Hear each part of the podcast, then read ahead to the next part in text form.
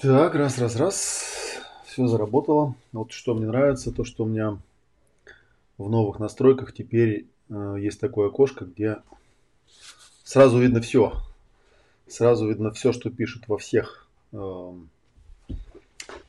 во всех трансляциях, там в Фейсбуке, ВКонтакте, в Ютубе. То есть такой универсальный чат идет, здесь такое окошко, очень удобно. Вот, ну увидели, да, я тут украсил видео всякими штуками кодами разными. Потому что сегодня опять у нас пойдет речь о соло-практике.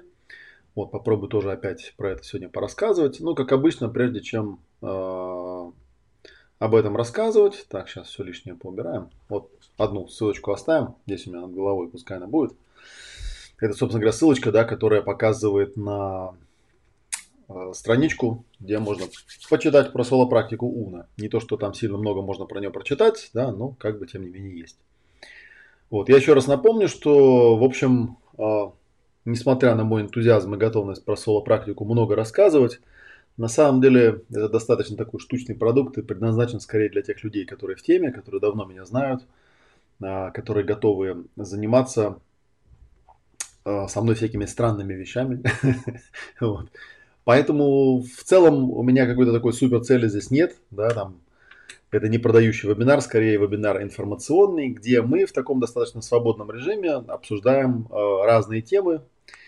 Ну и в частности сегодня я рассказывал, да, о чем сегодняшняя тема будут. Сегодняшняя тема будет про э, внетелесные переживания, в частности, да, в общем, довольно интересная такая штука. Ну и прежде чем мы, как обычно, пойдем, давайте я э, расскажу, напомню еще разочек, где в ближайшее время и на что можно обратить внимание. Вот первое еще раз покажу в общем, э, в общем вебинаре, потому что я знаю, что анонсы там мало кто смотрит, а вебинары все почти смотрят, да, поэтому покажу на всякий случай еще раз что у нас в ассортименте теперь целых 5 книжек. А, их можно приобрести как э, в электронном виде, так и в бумажном. И две книжки, ну, вот одну мы очень долго ждали. Это книжка, как бы инструкция к эмоциональному коврику.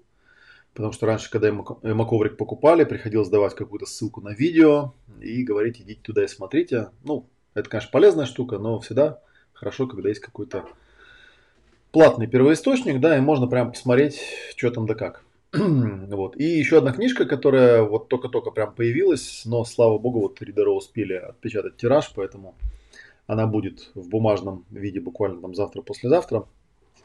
Называется «Процессинг при болезнях и травмах». А, в принципе, текст... Я вот, кстати, смотрел на эту книжку, да, как ни странно, вы не поверите, да, тексту этому на самом деле, наверное, порядка лет 20 он, конечно, с тех пор сильно модифицировался и доработался, да, но сам этот сборник, он довольно давно у меня появился, я его собирал, смотрел на него, добавлял что-то, убавлял, так что там тоже, в общем, довольно много интересного. Вот, в ближайшее время есть, будет два события, где можно будет ну, увидеть меня э, вживую, ну, имеется в виду, кроме, кроме соло-практики, которая, правда, в ноябре, да. Первое событие Давайте мы его тоже да, прорекламируем. Это 6 октября, это суббота. У нас в этот раз неделя с 1 числа началась, да, поэтому 6 это суббота. В 13.00 э, состоится лекция Жильбера Рено «Исцеление воспоминаний» по системе Recall Healing. Вот, довольно интересная, интересная штука, да, я обращаю ваше внимание еще разочек, да, что здесь можно попасть в онлайн за 300 рублей, можно прийти вживую за 500, вот, я с этого никакого интереса не имею, просто рассказываю, где будет мой учитель и где буду я, где можно меня посмотреть. Ну и в принципе, я не знаю, я там, наверное, больших каких-то сумок я туда с книжками не потащу, но в принципе, если вы мне в личку заранее напишите, я могу прихватить вам бумажных книжек. Вот, а, так что, так что вот. Вот, и задавайте вопросы, да, вот я уже там кое-какие вижу, я буду на чатик посматривать, на вопросы отвечать. Вот второе место, где можно меня будет увидеть в ближайшее время в качестве спикера, это вот мероприятие под названием четвертый форум здоровья психосоматики «Сила жизни». Вот, я там буду выступать с самого утра в 11.50. Выступление называется «Эмоции как ресурс». Учимся понимать тело и превращать негативные переживания в энергию для здоровья. Вот, и мне там отвели всего 20 минут, так что это будет такое достаточно коротенькое выступление в стиле TED. Я его уже тут так пытался репетировать, а, потому что ну, для меня в формат 20-минутный попасть достаточно сложно. Не всегда много чего есть рассказать. вот. Поэтому на самом деле э, для меня это будет не так просто, но с другой стороны, вот в концентрированном виде вы сможете что-то услышать. И у нас э, самое главное, еще раз я скажу, да, самое главное, что у нас там будет свой стенд отдельный э, с книгами. Вот все пять книжек будут, вот эти вот все, да, про которые я говорил. И будут эмоциональные коврики, и, в общем, все, что можно у нас физического принести, все будет. Ну и, соответственно, поскольку мы там собираемся присутствовать целый день, то, в общем, там будет постоянно какая-то тусовка, какие-то презентации, разговоры. Так что если вам хочется более поподробно пообщаться именно со мной, да, то, пожалуйста, welcome, да, вы не обязаны ходить на выступления прочих ораторов, да, там никто вас ссылком загонять не будет. Так что, если вам кто-то из выступающих не особо интересен, можете на это время присоединиться к нашему стенду. Мы с вами с удовольствием потусуемся. Так, что еще? Так, ну это я показывал, это вот как раз то, что над моей головой, вот эта вот ссылочка, такой ну, наверное, лендинг правильно называется, да, в общем, здесь можно попасть на страничку, где показано и рассказано, что такое соло-практика. Так, ну вот что-то уже в чате там стало появляться, да, давайте я сейчас по этим вопросикам пробегусь и потом пойду по своей программе, которую я на сегодня запланировал по а, соло-практике. Ой, как удобно, когда все в одном окне, прям вообще. Так, Станислав пишет, Олег, ты говорил, что упражнений на практикуме запланировано уже больше 50. Я так понял, что они выстроены в некую последовательную схему. Можно как-то в общих чертах эту схему обрисовать. Но вообще в, общих, в общих чертах я ее уже обрисовывал. Вот. И не то, что я очень понимаю, что он имеется в виду под практикумом, да, потому что это тренинг. Тренинг называется «Базовые навыки управления личной бытийностью».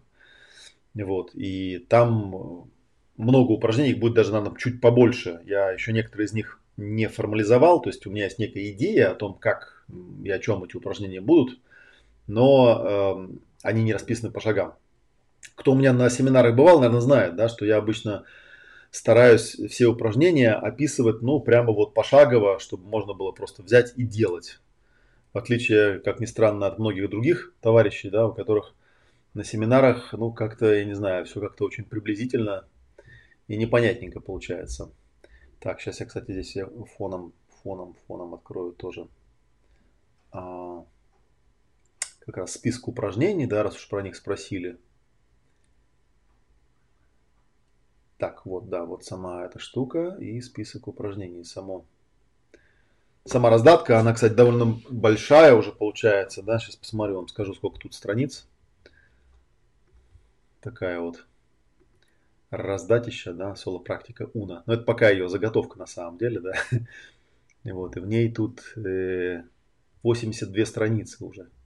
Вот она будет, конечно, в электронном виде, я не буду ее печатать, не вижу смысла особого. Вот, и еще у меня был прям отдельно составлен э, список упражнений, чтобы я сейчас мог на этот вопрос по ходу дела ответить. Так, упражнение, упражнение, список. Ага, вот они точно, упражнения по списку. И еще один файлик, который стоило бы с вами сегодня проговорить. Хотя я, в общем, частично про это упоминал, да, но тем не менее он мне сегодня на глаза попадался. Я подумал, что, наверное, стоит на это дополнительно обратить внимание. Файлик, который у меня назывался «Что такое личная сила?» О. Я, кстати, пока тут всякие файлики открываются, да, напомню вам, что у нас на декабрь еще запланирован тоже такой достаточно не для общей публики э, курс. Называется он, э, как ты его там назвал? В общем, мы будем по сути изучать курс по иметру. Там будет 6 вебинаров, где я изложу всю систематически всю теорию. У нас по иметру есть э, книжка, она уже там давно продается. Может быть, мы ее тоже в ридеро перетянем, чтобы она была более доступна, так сказать. И по Э, по ней будет проговорена вся теория, и потом будет практика. Практика будет всего двухдневная, вот соло-практика у нас идет неделю. Да? И перед ней, кстати говоря, что-то я в этот раз не стал говорить, да, перед ней у нас еще танцевальный тренинг будет идти. Вот так все у нас есть теперь. Сейчас проговорим, да? Есть ли какие-то блоки, этапы, контрольные точки? А, да, для меня просто практикум и тренинг примерно синонимы. Ну, понятно, да. В общем, это тренинг. Да. Практикум это обычно, когда я теорию начитываю. Здесь теории, как я уже говорил, особо нет. Скорее, больше такие интересные разговоры на тему. Вот. Так. Еще один момент я хотел тоже для себя тут на страничке открыть. Как раз по поводу экстеризации. Так, сейчас 1 секунд.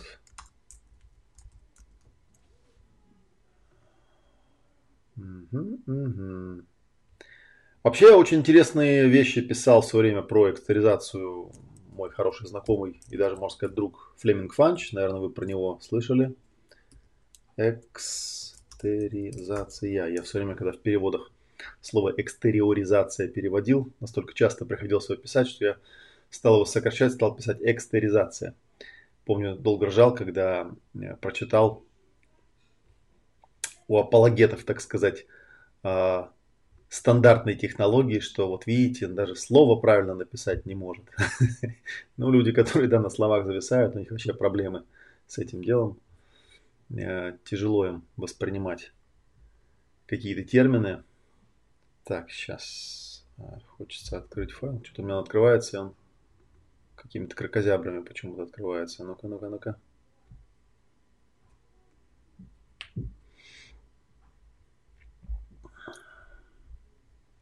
Да, я начал говорить про Флеминга Фанча, да, и говорить о том, что Флеминг Фанч, он в свое время э, очень интересен был тем, что он выпускал э, достаточно интересные такие, ну, как статьи, да, в те времена, в общем, интернет был достаточно странный в сравнении с современным. В основном мы сидели во всяких почтовых рассылках, и вот в почтовых рассылках Флеминг писал э, такие технические эссе, у него назывались technical essays, он их очень много написал, несколько сотен, он писал несколько лет, потом он их стал там какими-то сериями обозначать, и часть этих серий потом были адаптированы и выпущены в виде книжки, ну точнее двух книжек, одна называется «Преобразующий процессинг», вторая называлась, э, по-моему, «Модули» или «Пути преобразования», как-то так, да, и состояла из двух частей. И вот на самом деле как обычно бывает, в первоисточнике его было намного легче читать. Для меня, по крайней мере, потому что в первоисточнике он писал тем языком, который ему был привычен, используя привычные термины, а когда он попытался это адаптировать для общей публики, он попытался это, ну, в общем, как-то пригладить, убрать э, старошкольные термины, убрать какие-то вещи из этого всего. И, в общем, получилась какая-то такая довольно, довольно странноватый текст, да, как оно всегда и бывает в таких вещах. А, так, вот еще одну вспомнил я вещь, да, сегодня я хотел еще, еще раз упомянуть и показать вам Николая Носова с его виртуальной психологией. А, так, что тут у меня никак не это... Не получается. Сейчас, один секунд.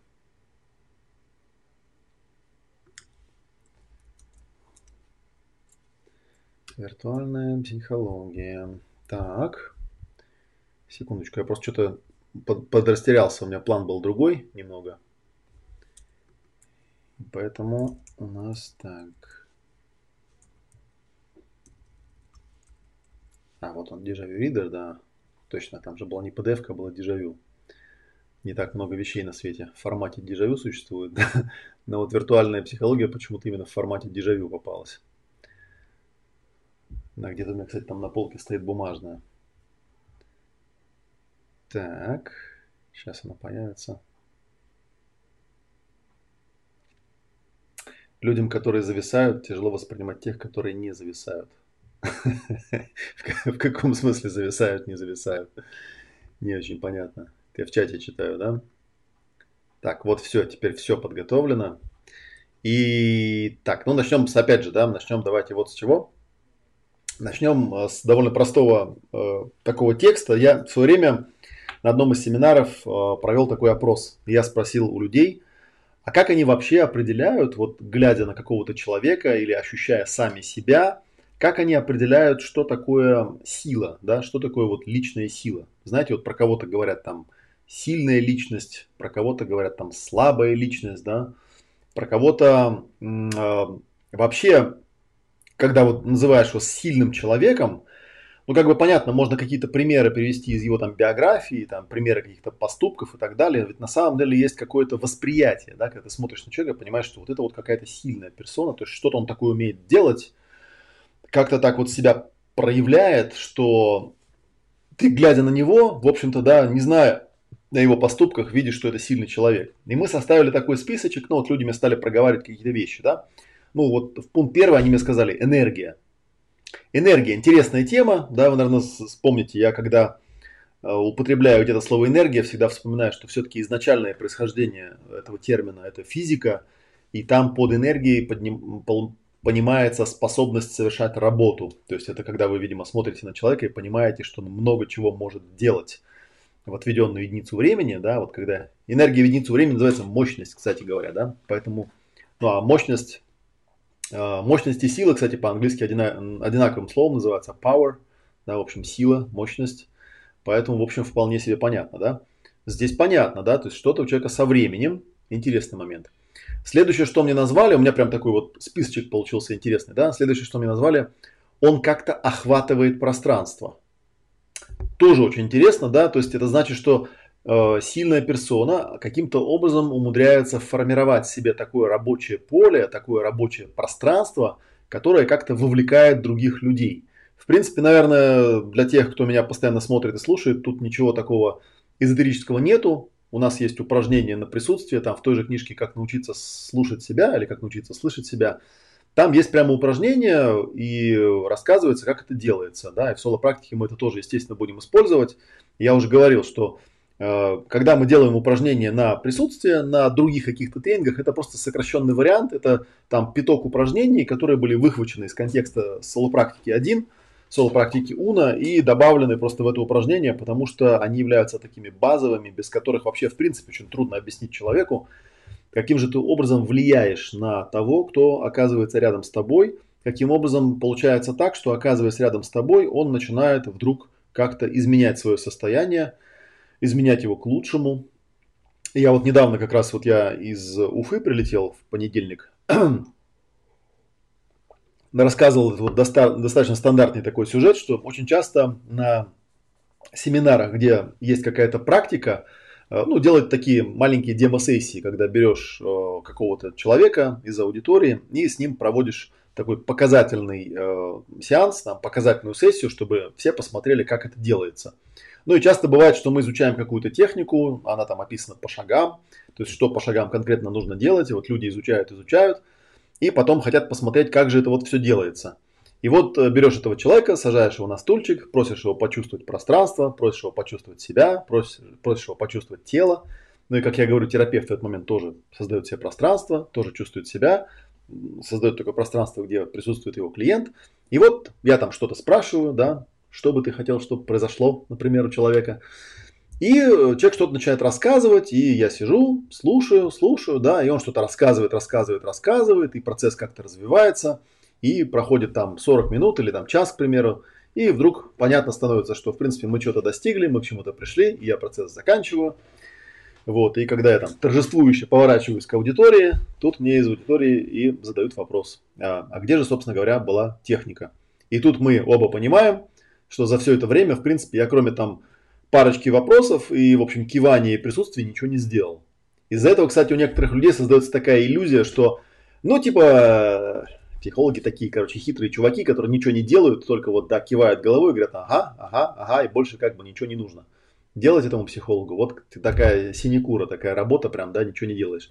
Но на самом деле очень легко это все разоблачить, да, и показать, в чем э, особенность таких вещей, что если на, на мое место при этом посадить ну, любого другого человека из аудитории, то ничего подобного не происходит.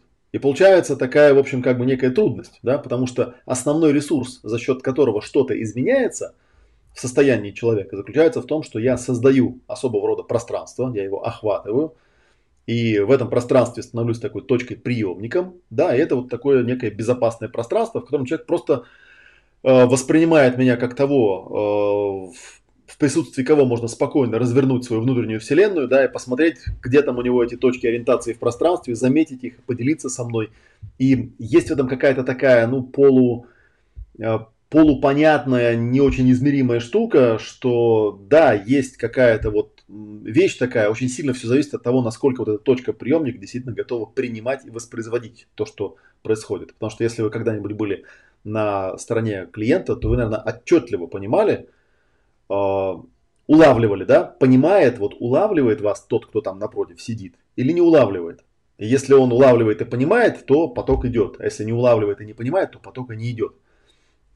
И вот эта штука, честно говоря, да, это, наверное, процентов 90 вообще того, что на самом деле э, терапевт делает. А техника, ну, дело такое. И вот, в общем, такой облом все время на семинарах бывает, потому что хочется это показать, как бы, что делать по шагам, вот, а пошаговой, пошаговой демонстрации не получается. И, кстати, то же самое бывает, э, отвлекаясь в сторону часто, что обращается какой-нибудь человек и говорит, а проведите мне, пожалуйста, там, не знаю, там, сессию ПАД, например, да. И, ну, для меня такой запрос звучит странно, да. Я спрашиваю человека, а что конкретно-то нужно? То есть, что болит-то?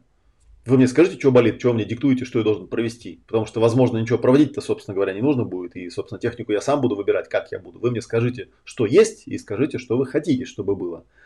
И, соответственно, моя задача будет вот создать такое некое терапевтическое пространство, да, в котором будет место для того, что есть, чтобы вы смогли это развернуть и увидеть. И будет то место, ну, куда бы вы хотели попасть, да, вот некое там такое виртуальное. Вот такая тоже вещь. То есть, по сути, как бы странно это ни звучало, я, в общем, создаю человеку некую новую вселенную, альтернативную вселенную, да, которая позволяет ему вот выйти из себя, как было написано в заголовке, да, и зайти обратно в конце уже, ну, по завершении сессии, но уже как бы по-другому зайти в другое пространство, по-другому себя почувствовать. Если вы понимаете, о чем я, да? Если не понимаете, то вопросы задавайте. Вот такая штука, то есть с пространством, э, со способностью становиться точкой зрения и со способностью вот создавать такие размерные точки, такие ставить точки ориентации в пространстве, чтобы в этом пространстве другой человек, оказавшись, мог как-то вот разворачиваться и как-то на это все э, начинать смотреть не так, как он мог бы если бы он был сам по себе, это, в общем, большое искусство, по большому счету, да, это тоже, в общем, техника на самом деле, вот, которой мы тоже будем на соло учиться. Третий момент, который мне сказали, он был назван так, э, стержень, внутренний стержень. Во. Что такое внутренний стержень, да? Ну, энергия понятна, охватывает пространство, ну, вроде вот проговорили, а внутренний стержень, что такое, да? Вот внутренний стержень это как раз то, что там, помните, я проговаривал факторы, да, так называемая точка зрения. То есть первое, что бытийность делает, она в этой вселенной определяет точку зрения, и эта точка зрения устанавливает во вселенной точки ориентации в пространстве, топы, да, и таким образом, собственно говоря, появляется пространство. Определение пространства это размерная точка зрения. То есть точка зрения, которая идет в комплекте с э, размерными точками. Ну, сейчас вот тоже, да, я играю словами и понимаю, что это не очень понятно, хотя это очень простая штука по большому счету, да. Точно такая же, как вот Э, ну, не знаю, там, приходя на какое-то ответственное мероприятие, где нужно там, ну, допустим, выступать со сцены, то есть нужно обязательно это сделать. Это простое упражнение или простой процесс, да, то есть нужно прийти, занять точку зрения, то есть оказаться физически в каком-то конкретном месте, там, где тебе нужно быть, там, откуда ты будешь вещать, в той точке опоры, да, на которую ты опираешься. И вот, опять же, да, я напомню, что, например, когда работают с э, эмоциональным ковриком, там вот в эмоциональном коврике есть такая посередине штуковина. Вот я эмоциональный коврик покажу. Вот, видите, такой. Вот, в эмоциональном коврике, если вы видите, прямо посередине есть такая точка Я, точка опоры, равновесная точка. Это ну, вторая точка баланса, говоря моими терминами, и она очень важна, потому что если нет точки опоры, если не на что зацепиться, то нет вот этого внутреннего стержня. А потом уже из этой точки опоры ты создаешь себе точки ориентации, то есть если это зал, да, то, ну не знаю, там отмечаешь, допустим, углы в этом зале, да, их воспринимаешь, проверяешь там, да, вот стена, вот стена, вот стена, вот зал, вот там, не знаю, кресло, вот люди, и появляется вот эта вот вся та все вот это вот свойство, а, когда у тебя есть энергия, да, когда ты охватываешь пространство, и когда ты занимаешь вот такое положение в этом пространстве, когда люди воспринимают, то есть ты для, для других людей становишься точкой ориентации в пространстве. Вот что я, я сейчас даже сам это понял, да. То есть ты для других людей ну, ты для себя ты точка зрения, а для других ты точка ориентация в пространстве. Очень важная точка, на которой они ориентируются. Если ты это сделаешь, если тебе удастся этого состояния добиться, то ты э, вот воспринимаешься как некто или нечто, имеющий такой да, внутренний стержень. Вот я в прошлый раз немножечко говорил, когда пытался цитировать там Носова, да, по поводу вложенности всяких вот э, вселенных, да, и о том, что вот почему там земляки там друг с другом дружат там и так далее, да, потому что у них есть вот некое такое в прошлом, да, некое общее вот это константное пространство, где они когда-то были вместе. Да, вот здесь вот что-то такое, да, что здесь вы непосредственно в процессе находитесь, когда вы для других людей становитесь очень важной такой размерной точкой, да, ориентации в пространстве, на которую они направляют свое внимание, и поэтому в них что-то может происходить. Да?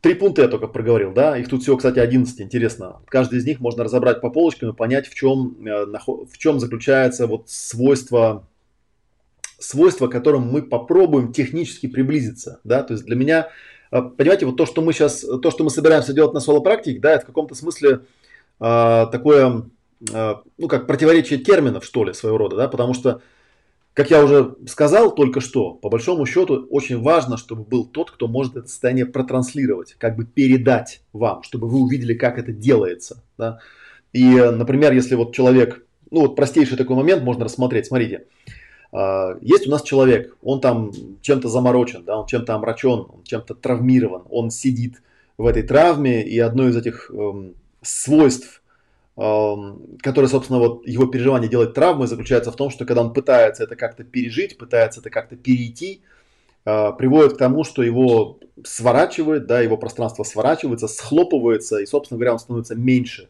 чем вот сила этой травмы, и он не может ее никак побороть.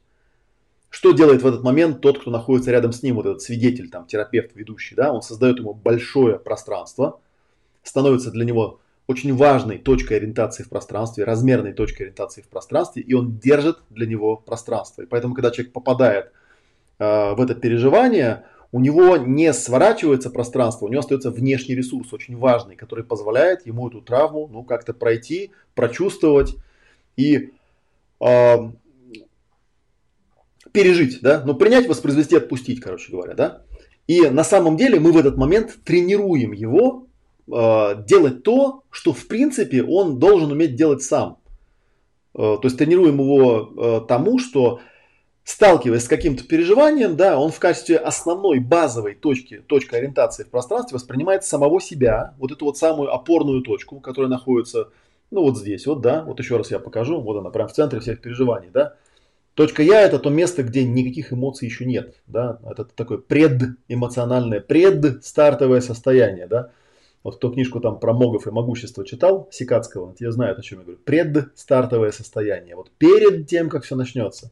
Да, там мне очень здорово описано, как это состояние накачивается. Ну и тоже вот, он же откуда-то его взял, это описание. Не, не просто так все.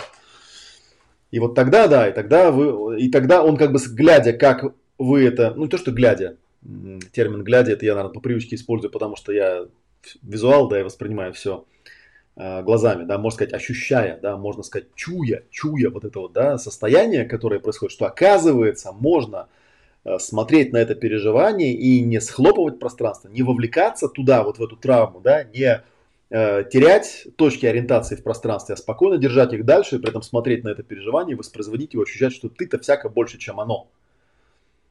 То есть у нас получается, мы ему как бы временно становимся таким помощником с целью привести его э, к способности это состояние создавать у себя самостоятельно. Да? Энергия охватывает пространство, внутренний стержень. Такие вот вещи. А, четвертый пункт, который мне проговорили, написано умственная сила. Ну, э, что такое умственная сила? Что это значит, да, что для этого нужно?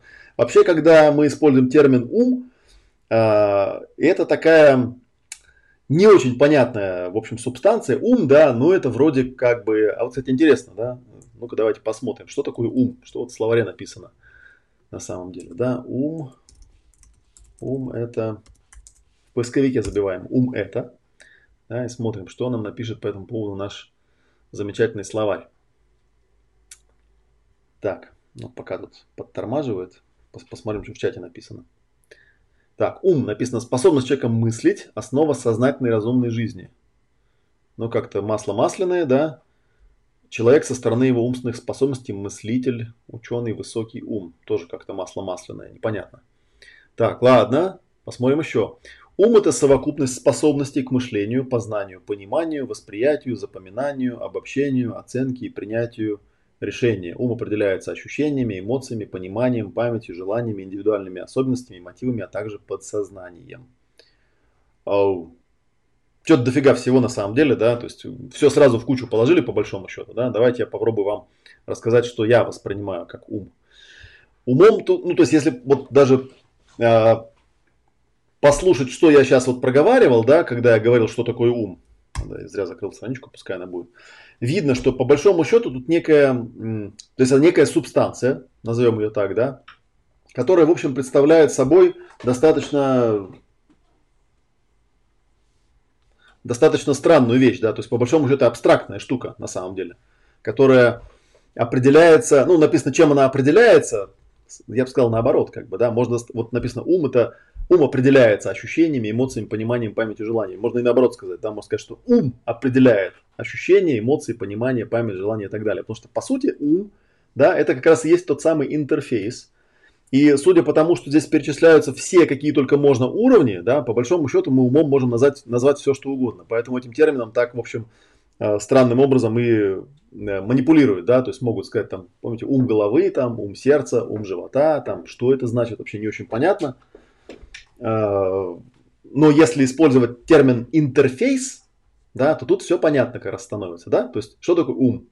Получается, что ум это опять же, да, это некая опорная точка, да, Э, точка зрения, да, которая имеет размерные точки, точки ориентации. Эти точки ориентации могут быть ощущениями, эти точки ориентации могут быть эмоциями, эти точки ориентации могут быть памятью, эти точки ориентации могут быть э, еще чем-то там, да. И вот вся вот эта вот совокупность интерфейса, да, она каким-то образом работает, да. Если она работает, хорошо работает, Опять же, да, что значит работать? Вот я еще раз да, вернусь к, к самому началу. Развивает лошадь э, ростом 1 метр и весом 1 килограмм.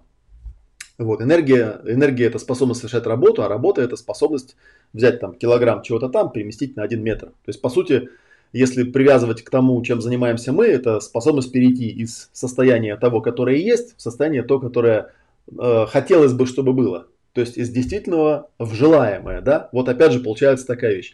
А для этого, да, для этого нам очень важно сформировать такой интерфейс, который позволит нам это сделать, да? И этот интерфейс, он может состоять из, э, ну, много из чего, на самом деле, из разных всяких штук. Я, кстати, еще вспомнил, что тут, знаете, что еще можно показать и что еще можно рассказать? Вот у меня где-то тут были э, разные шкалы. Сейчас я вам покажу одну шкалу. Одна из моих любимых шкал. По-моему, кто-то ее недавно тоже показывал. Так, эм, па шкала называется уровни, уровни игры. Так, где она тут у нас? Так, пространство, роли и сущности.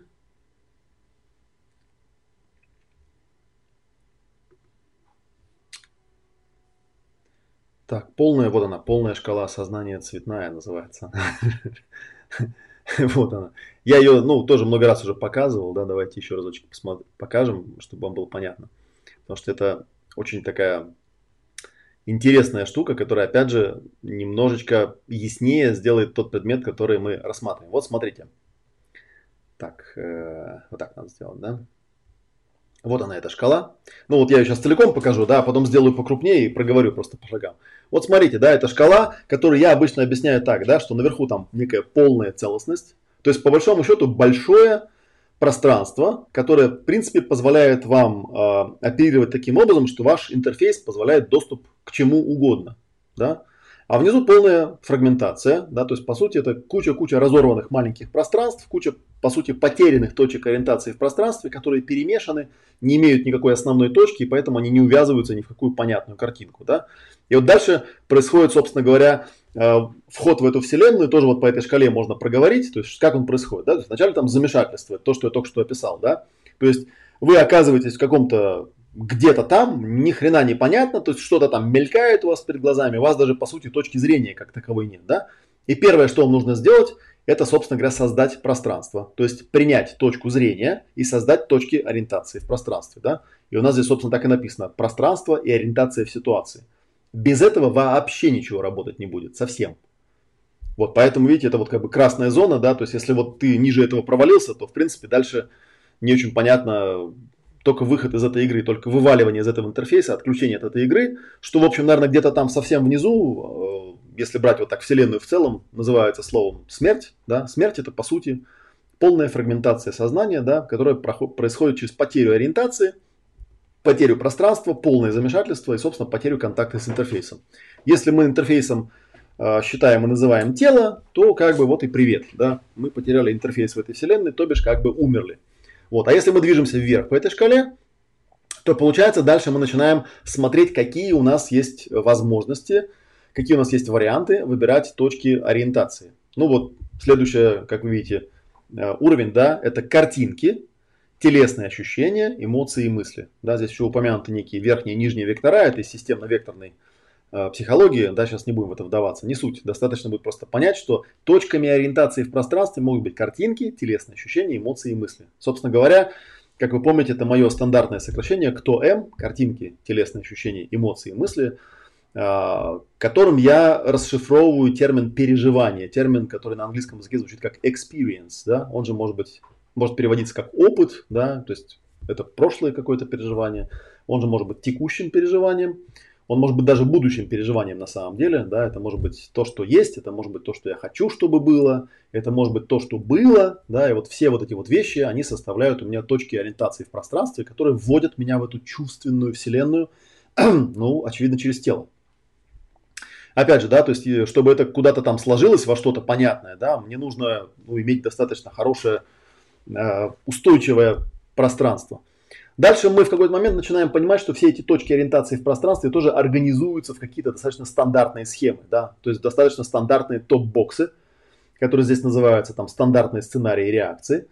Когда я это начинаю э, воспринимать, я понимаю, что точки ориентации, которые называются мысли, эмоции, телесные ощущения картинки, они, в общем-то, вторичны, да, потому что если я сижу в каком-то боксе, то, в общем, понятно, что я буду там переживать. Бокс называется страдания, поэтому я буду испытывать негативные мысли, хреновые эмоции, неприятные телесные ощущения, да, и отвратительные картинки, к примеру. Так устроен мой бокс. Вот почему он так устроен? Ну, потому что так я как-то в эту игру вошел. То есть как-то вот так я туда попал. Опять же, вопрос, э, сам ли я туда попал, да, или меня завели туда. Вот, и э, можно ли это назвать силой, да, хотя вот тут я тоже поме- э, думаю о такой штуке интересной. Вот смотрите, да, мы сейчас э, сюда вот зашли к этому обсуждению, обсуждая термин умственная сила. Да? Что такое умственная сила? Умственная сила, да, это такая способность создавать себе некий такой интерфейс, да, способность себе формировать некий, некий, некий такой топ-бокс и туда попадать. И я сейчас вспомнил, как у Барри Файерберна, у одного из моих учителей, у него на одном из семинаров была такая, ну, как бы загадка. То есть он брал и писал на доске, ну вот есть человек такой, ну назовем его волшебник, да, или маг. Да, волшебник это человек, который э, осознанно влияет на то, что происходит вокруг него. Или если вот технически я бы сейчас описал моими терминами, да, э, волшебник или маг это кто-то, кто осознанно принимает точку зрения, осознанно создает размерные точки, осознанно создает свой топ-бокс и осознанно входит в эту игру, да, начиная с полной фрагментации и вот до каких-то тут дальше следующих уровней. И вот когда он это определение писал, он говорил, ну хорошо, это у нас волшебник, то есть супер продвинутый какой-то такой товарищ. А, а что является, ну, для того, чтобы оценить, что это такое, да, есть такая, кстати, идея, э, где-то я ее слышал, много у кого, что для того, чтобы что-то оценить, а, нужно иметь некое данное сравнимой величины, да, а, похожее по уровню, там, похожее по охвату, но вот какое-то другое, там, иное. Ну и одна из возможностей оценить, это просто найти что-то противоположное, да, соответственно, вопрос возникает такой. Хорошо, если это волшебник, то что же тогда из себя представляет, ну, назовем его так, обычный человек, да, вот обыкновенный человек, который, в общем, совсем не маг, вот. И, он, ну и там на, на доске было написано, да, что маг это тот, кто осознанно влияет на то, что происходит вокруг него. Ну и большинство людей, конечно же, говорят, ну, соответственно, там не волшебник, это тот, кто не влияет. Ну, Логично, да, то есть волшебник, который влияет, не волшебник обыкновенный, который там полное следствие, да, причина и следствие, есть такая идея, да, что типа если я крутой, то я причина, все вокруг происходит, потому что я так решил. А если я вот, ну, как бы не крутой, да, то, в общем, все происходит как-то помимо моей воли, помимо моего, э, помимо моих решений, помимо моего ума и так далее. Вот, и потом он через какие-то объяснения, да, приводил к тому, что на самом деле вот эту частицу не надо ставить не в этом месте. То есть обыкновенный человек это не тот, кто э, не влияет, это человек, который неосознанно влияет на то, что происходит вокруг него. То есть, если вы сидите в каком-то интерфейсе, если вы сидите в какой-то вселенной, вы по-любому находитесь в каком-то топ-боксе. По-любому.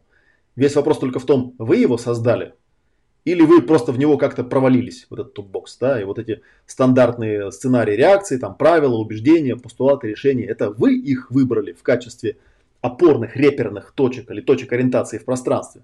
То есть вы выбрали себя, себе такую точку зрения, вы выбрали себе такие правила, убеждения, постулаты, решения, или это вам кто-то их просто ну, прицепил каким-то образом, да, через там то, что он вас отдрессировал, к примеру, да. Ну и дальше там уже идет такой апгрейд, да, то есть дальше можно посмотреть, например, на такие вещи, как роли, то есть как человек выбирает и одевает на себя роли. Что такое роль? Если вспомните, у меня даже где-то было определение, оно очень простое, да, роль это точка зрения, роль это точка зрения, принятая с намерением добиться определенной цели.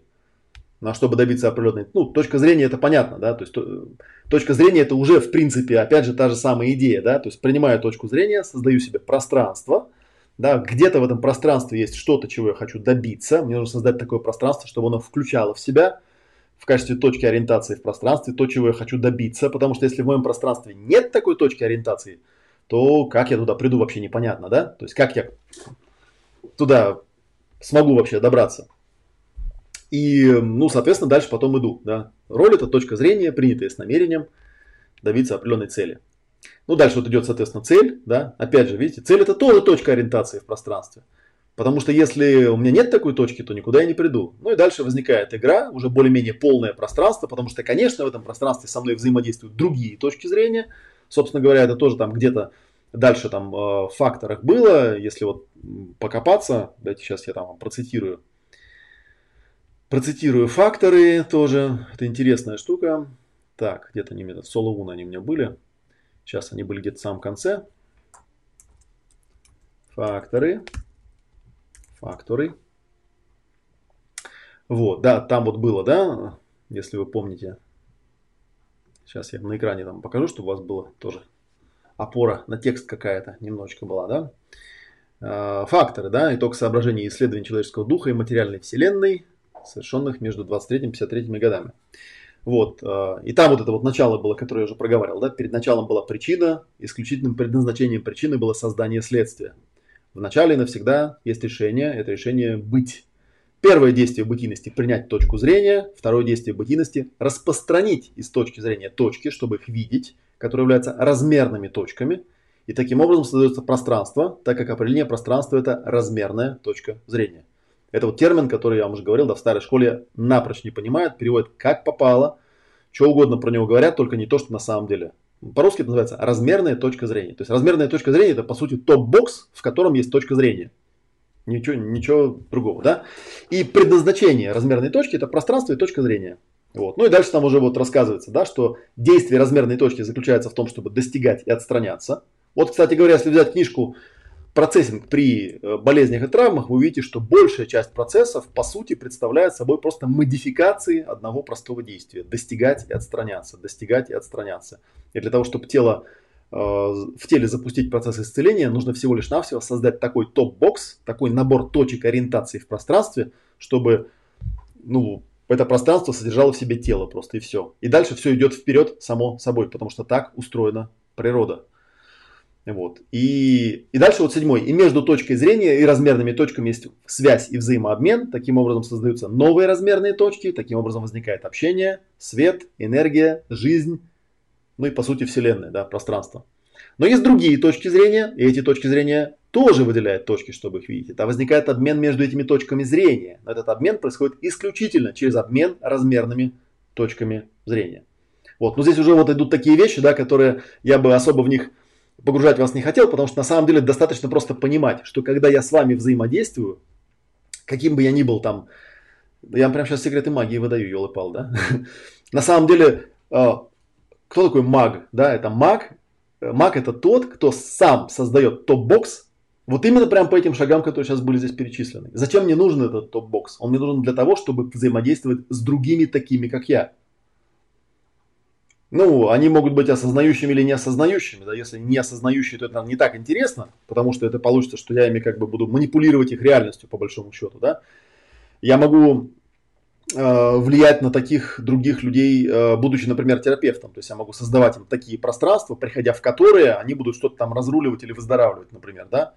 Вот, а могу создавать другие какие-то пространства, в которых они будут вовлекаться в какие-то игры, которые мне особенно нужны, но поскольку они сами их создавать не умеют, они просто вот неосознанно попадают в какие-то топ-боксы, вот, и вот такая у них получается, получается ерунда, да. Вот, и фишка здесь в том, что вот этот вот обмен между нами, он всегда происходит через размерные точки зрения, то, что здесь написано. Обмен происходит исключительно через обмен размерными точками зрения. И в этом ценность на самом деле вот этих топ-боксов, да, ценность из-за которых очень часто мы потом не можем выйти из этих топ-боксов, потому что когда мы сидим в топ-боксе, это называется обладание. Вот. А когда есть что-то, неважно что, это всегда лучше, чем вообще ничего. Потому что если у меня вообще ничего нет, то меня выбивает самое начало всего, всего этого уравнения. Да? И дальше вот тут всякие интересные вещи да, происходят. Там, размерная точка может передвигаться точкой зрения, так как точка зрения, вдобавок к творческим способностям и соображениям, обладает волей и потенциальной независимостью действий. Точка зрения, обозревая точки Э, измерения точки размерности, кстати говоря, да, размерности, может изменяться по отношению к своим собственным или чужим размерным точкам или точкам зрения. Так возникают все основные принципы, которые есть в движении. Ну, прямо сейчас тут эзотерики такой всякой напихал, да. На самом деле, давайте вот сюда вернемся и посмотрим на очень простую штуку. То есть, по сути, получается, вся эта шкала представляет собой некую последовательность да, игр, последовательность топ-боксов, где внизу самые маленькие и неинтересные, да, в виде вот там каких-то мелких пространств, мелких ситуаций, а наверху покруче, да. То есть есть, например, топ-бокс, который называется первичные полярности. Опять же, первичные полярности иногда спонтанно разными техниками людей достигаются. Э, в свое время там первичными полярностями очень э, хвалился Алан Си Уолтер, был такой товарищ, основатель налиджизма, который э, говорил, что вот если там правильно делать процессинг, правильно делать проработку, то можно добиться такого осознания, когда человек начинает осознавать свои э, первичные коды, он их называл, да, что, в общем, очень сильно возбудило на эту тему э, Живорада Славинского, который впоследствии совершенно другой техникой, техникой EFT, когда стал заниматься, он из нее э, методом там определенных э, добавлений технологических создал технику PAT, которая, ну, у меня эта техника называется ПВО, принять, воспроизвести, отпустить, он доработал ее до такого состояния, что если, в принципе, ее хорошо и осознанно делать, то можно добиться состояния, когда человек в какой-то момент достигает первичных полярностей, да, то есть самого-самого, по идее, внешнего топ-бокса, по крайней мере, на данный момент для него, самых-самых э, далеких точек ориентации в пространстве, которые формируют все уровни, которые находятся ниже. Не знаю, понятно я объяснил или нет. И, вот, и на самом деле там, если дальше копнуть, да, то дальше можно вот дойти до уровня спектра, то есть найти вообще набор этих основных топов, да, который называется душа. Душа это воплощенный дух, да, в терминологии. И потом вообще выйти за эти пределы, как я уже рассказывал, да, что это чем-то похоже на гностический интенсив, то, только как бы с обратной стороны. В гностическом интенсиве пытаются зайти прямо вот с самого синего уровня, да, прямо с самого верха зайти. Вот. А в соло-практике мы будем двигаться с самого низа, с полной фрагментацией. Вот такая вот интересная, такая вот интересная, такой интересный подход будет.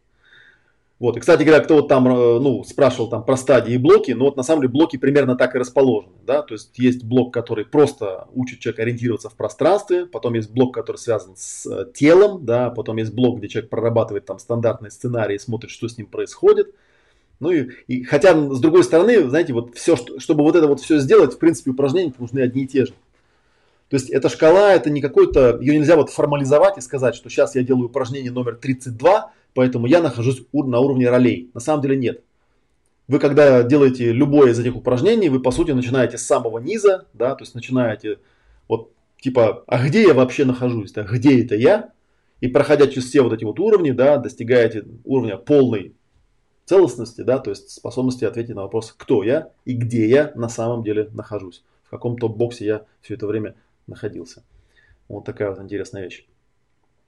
Что еще? Да, это я такое длинное было отвлечение на тему того, что такое умственная сила. Так, где у нас тут умственная сила? Энергия охватывает пространство, внутренний стержень, умственная сила. То есть, по сути, смотрите, умственная сила, да, по большому счету, это вот эта магическая способность, осознанность человека, которая позволяет ему выбирать точку зрения и формировать свой топ-бокс. Звучит немножко странно, но вот когда вы поделаете упражнение, вы поймете, что, по сути, любой вид деятельности – в котором есть какие-то успешные люди, они делают именно это. То есть они способны выбрать какую-то точку зрения, создать себе правильный топ-бокс и потом дальше по этому топ-боксу двигаться. Да, кстати, вот продвижение, пятый пункт у меня написано собранность и направленность. Ну, собранность и направленность прям звучит как противоположность э, чего, да, ну вот если мы сюда посмотрим, наверное, противоположность замешательства. То есть, да, на каком-то уровне, если мы работаем Э, таким образом, как я описал, то есть осознаем эти топ-боксы, да, смотрим, из чего они состоят, э, то, в общем, это воспринимается со стороны как некая собранность и осознанность.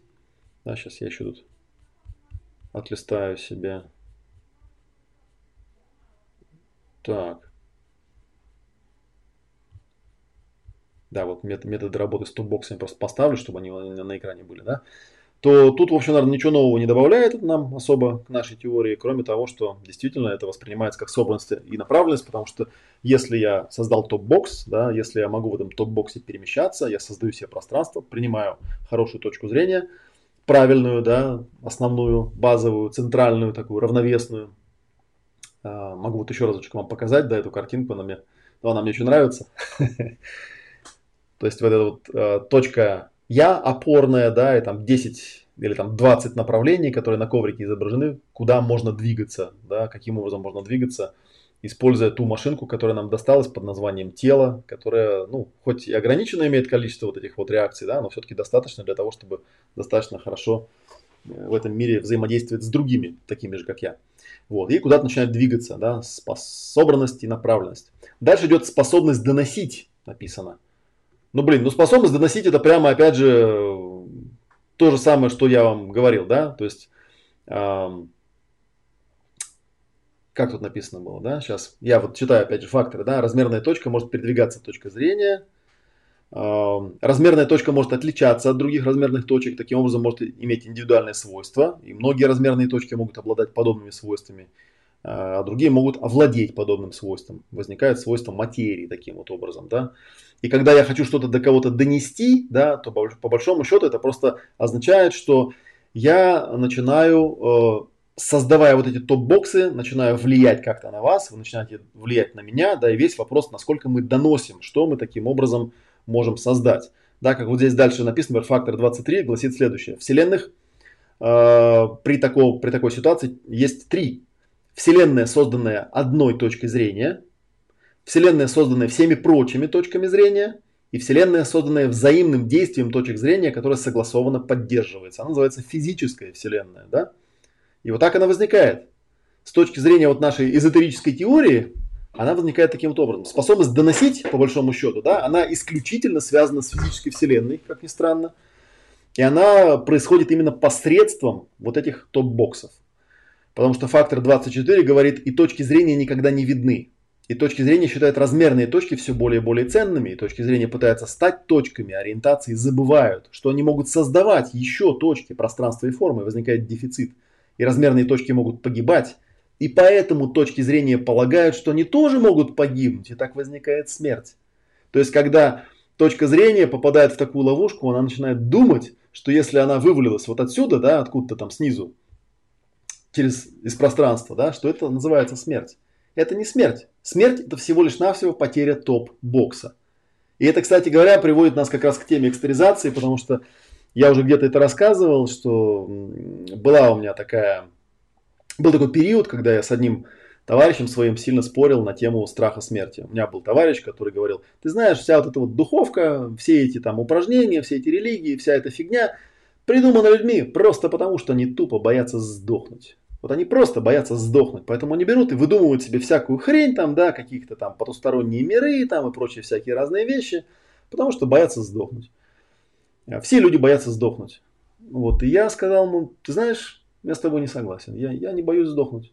Я не боюсь сдохнуть, потому что я прекрасно знаю, что то, что называется смертью, это всего лишь навсего некая, даже не потеря топ-бокса, да, а это некое изменение положения точки зрения по отношению к привычному топ-боксу. Если нашим топ-боксом, привычным топ-боксом является тело, и наша точка зрения вдруг окажется за пределами этого топ-бокса, да, то некоторые, ну кто-то радуется, называет это внетелесным переживанием, а кто-то пугается и называет это околосмертным переживанием. Кстати говоря, у меня есть достаточно много вот этих баек и историй про внетелесные переживания. И, кстати, внетелесные переживания, они у каждого из вас происходили. Они у каждого из вас когда-то были. Возможно, вы их ну, не помните или не воспринимаете как таковые, но они абсолютно точно были. Я помню, как э, однажды, когда я решил стать психологом, вот, и стал искать какую-то тусовку, куда можно как-то влиться, э, я нашел такое мероприятие под названием «Летняя психологическая школа». И она происходило в Горном Алтае, я подумал, ну, поеду потусуюсь там с психологами. Если ничего умного от них не получу, ну, по крайней мере, на Горный Алтай посмотрю. Я на Горном Алтае тогда не бывал. Год это был, наверное, какой-нибудь там 2003, может быть, или 2002. И вот поехал я э, в Горный Алтай. Вот. И э, как-то вечером мы сидели, и вот были такие посиделки, там преподаватели, там были преподаватели местного университета, Алтайского э, государственного университета. И с нами сидел декан факультета психологии и социологии, такая дама, которая все время училась в Москве, в МГУ. И вдруг она как-то вот стала рассказывать такую историю, достаточно стандартную, в общем, эм, что была она как-то лежала в больнице, делали ей операцию, операцию делали под анестезией, да, и вдруг она в какой-то момент понимает, да, что смотрит на свое тело сверху, что вот лежит ее тело, она на нее смотрит сверху. И вот, и она говорит, меня поразило то, что я была в полном сознании. Что вот, вот еще секунду назад, пока я была вот в этом теле, как я бы сказал, пока я была в этом топ-боксе, да, у меня было полное ощущение, что там какой-то ужас происходит, что я потеряла сознание. Опять же, видите, потеря сознания, она, если смотрим на эту шкалу, она связана исключительно с тем, ну, что такое сознание, да? Сознание, по сути, это в каком топ-боксе я нахожусь. Если я сижу в каком-то топ-боксе, который там с помощью анестезии вырубили, ну да, я это воспринимаю как потерю пространства, как потерю сознания. И если я при этом продолжаю упорствовать и с этим топ-боксом отождествляться, ну тогда вот я сам себе придумал, что я в бессознательном состоянии нахожусь. Но иногда бывает так, что ну как-то тело топ-бокса, оно ведь тоже держится на определенных, э, ну, э, не просто так мы в нем сидим, да, то есть в частности тело, оно почему есть у нас, да, почему мы его ощущаем, потому что тело нам дает картинки, телесные ощущения, эмоции, мысли, то есть дает нам точки ориентации в пространстве, к которым мы привыкаем с самого детства, мы в этом теле поэтому и живем, да, и для нас пропадание картинок, ощущений, эмоций и мыслей кажется чем-то вот невообразимым, потому что это, ну, как смерть. Но бывает такое, что иногда вот раз они как-то пропали, да, и бах, ты оказался вне тела, и смотришь, думаешь, блин, как это, и так же не бывает. А она человек, ну, понимаете, она как бы ученый, да, преподаватель, и она как-то говорит, елы палы я же потом начну кому-то про это рассказывать, и мне же никто не поверит, и скажет, что, блин, ну, вот и ты типа тоже с ума сошла. Знаете, там ученые, они же там всегда объясняют все как там мозгом. Тут вот недавно я в чате скидывал ссылку, там какой-то новоявленный клинический психолог э, пытался анализировать эффективность психотерапии через доказательство того, что психотерапия как-то влияет на мозги. Это, в общем, довольно странная такая для меня фигня, да, причем есть мозги-то. Что, э, то есть то, что состояние меняется у человека, э, и это как-то отражается в мозгах, это не значит, что, ну, в какой-то степени это значит. Опять же, смотря для кого. То есть, если для нас топ-боксом являются мозг, мозги, мозг, его состояние, да, то да, оно будет транслироваться. Ну вот э, я, точка зрения, буду чувствовать то, что чувствует мой мозг. Но это не значит, что если там, я не знаю, в состоянии мозга ничего не изменилось, то я не могу изменить свое состояние, потому что я не завишу от своих точек зрения. То есть я точки зрения могу выстроить по-разному. Не понимаю, не знаю, доношу я до вас или нет. Ну, короче, про эту даму-то, да. И она говорит, надо сделать какой-нибудь эксперимент, чтобы потом, ну, как-то себя убедить, других убедить, что это была вот не галлюцинация, да, что не то, что, как там некоторые говорят, там что-то в мозгу там сместилось куда-то не туда, и вот, как бы, теперь она тут какой-то бред такой несет. Вот. я, говорит, подумала, так, где я тут в этой больнице не была? И вот, и вот переместилась куда-то в коридор, и где-то в конце коридора увидела какую-то котельную, там, да, полетела в эту котельную. Э, ну, как там, слово полетело тут некорректно, да, но тем не менее приходится его использовать за неимением других точек ориентации в пространстве.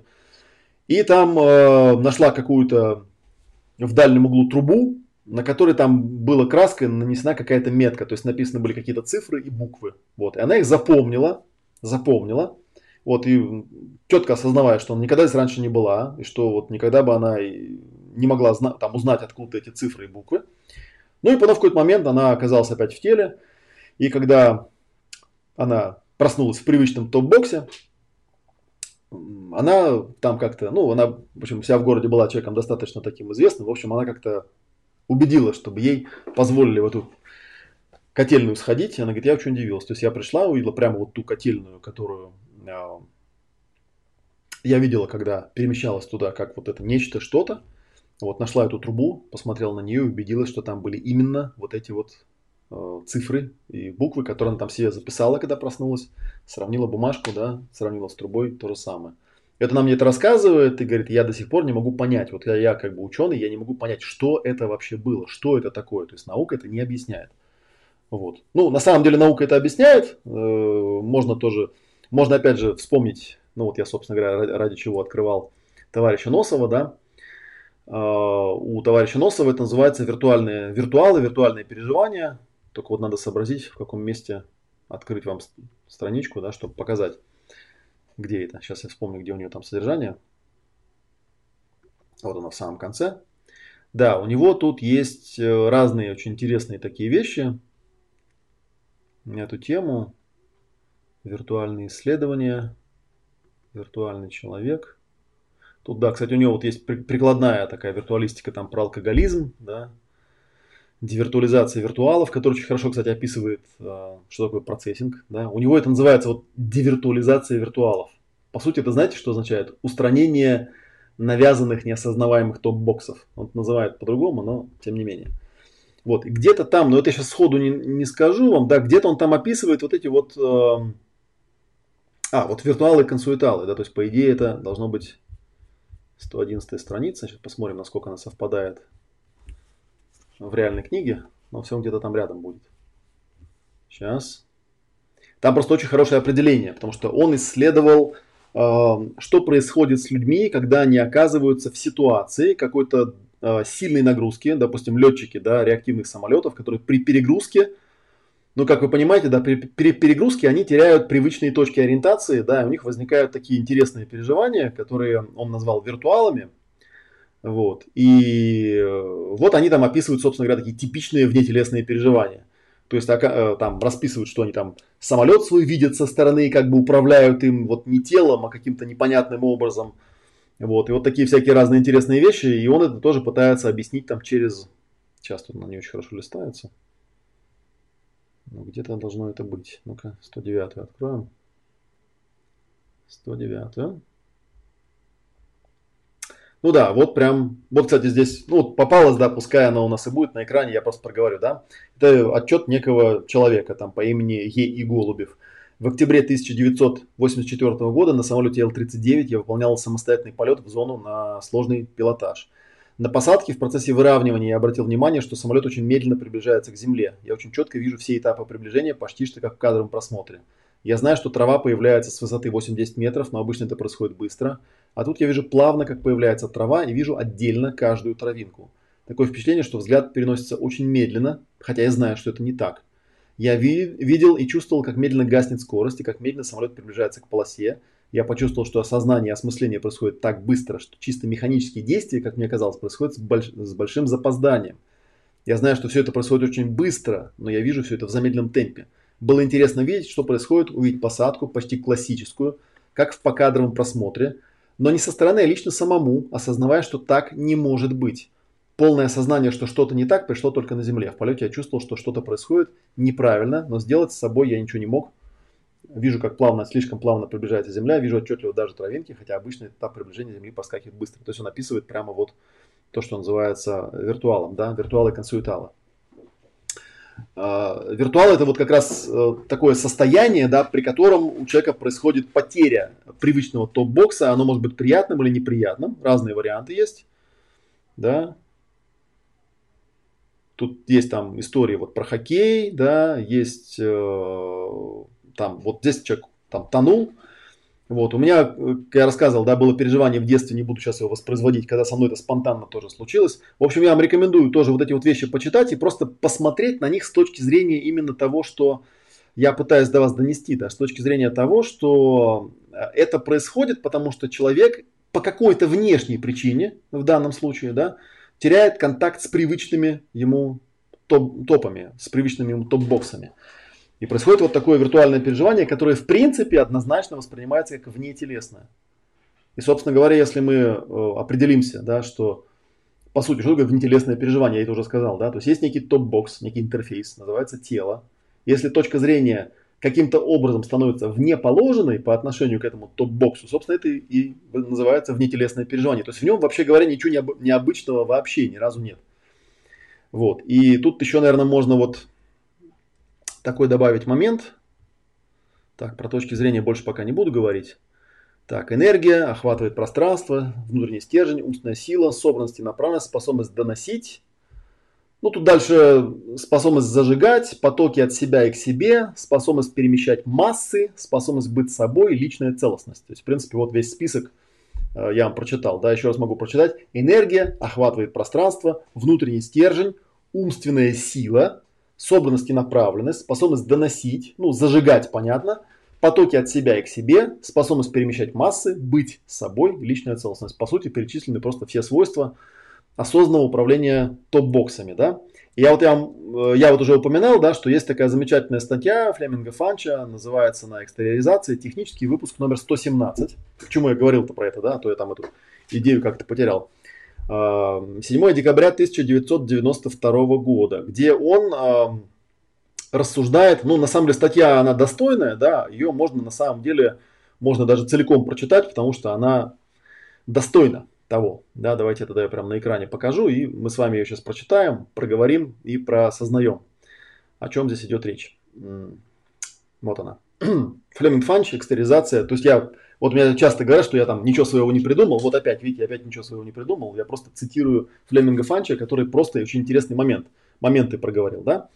Он взял слово экстериоризовать, да, в обычном словаре, в словаре нового мира Вебстера, и там написано следующее. Экстериоризовать, придать или приписать внешнюю форму или объективный характер существования вне исходной индивидуальности, состоянием ума, точкам зрения и т.д.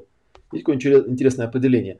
Придать или приписать внешнюю форму или объективный характер существования, мы сейчас не будем погружаться в, те, в смысл слова объективный, вне исходной индивидуальности. Это может быть состояние ума, точка зрения и так далее. То есть получается, что здесь что-то связанное с тем, что да, есть э, нечто, некий топ-бокс, да, и каким-то образом мы этот топ-бокс рассматриваем как внешний. И это и называется экстериоризовать. Вот. И он там дальше говорит, что я никогда раньше не смотрел это в обычном словаре, это действительно очень полезное определение. Вы экстеризируете что-то, наделяя его внешней формой или объективным характером существования. Если у вас это получилось, если вы в этом преуспели, то тогда можно сказать, что это вот что-то экстериоризовалось. И заметьте, что обычно этот термин, э, вот когда говорят, ну я буду сейчас как бы так читать, да, опираясь на его текст со своими комментариями, что обычно мы этот термин э, используем шиворот на выворот. То есть, когда мы говорим вне телесное переживание, мы считаем, что нужно вот взять мне, вот, ну, мне, который я, да, точка зрения, и каким-то образом из тела как-то выйти. Да, и, соответственно, я пытаюсь это сделать, у меня это не получается, вот. И нечего удивляться, да, что люди приходят в замешательство относительно этого явления, потому что если вы считаете, что, ну, как-то вот вы там дух, да, тут они используют слово тетан, да, то есть некое существо такое, да, то его взять и экстеризовать, задача непростая, потому что точка зрения, дух, да, она невидима. Она не является размерной точкой, ее невозможно экстериоризовать. Она сама по себе в принципе не находится в этом мире, да, она невидима. Она с ним никак не связана. Она входит в какой-то интерфейс и выходит из каких-то интерфейсов. Вот о чем речь идет, да.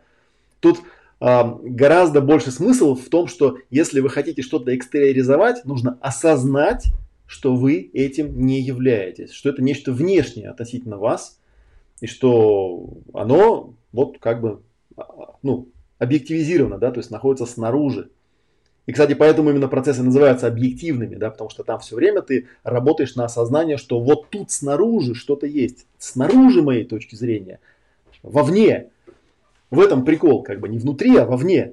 Вот, и тут эм, э, ну да, получается, что вот по поводу, да, еще осознать, что вы этим не являетесь. А по поводу смерти я еще хотел прокомментировать, да. Что на самом деле, да, для многих людей проблема в чем еще? Потому что для них сама эта идея, что можно как-то выйти за какие-то топ-боксы, за какие-то точки ориентации в пространстве, она для них страшна.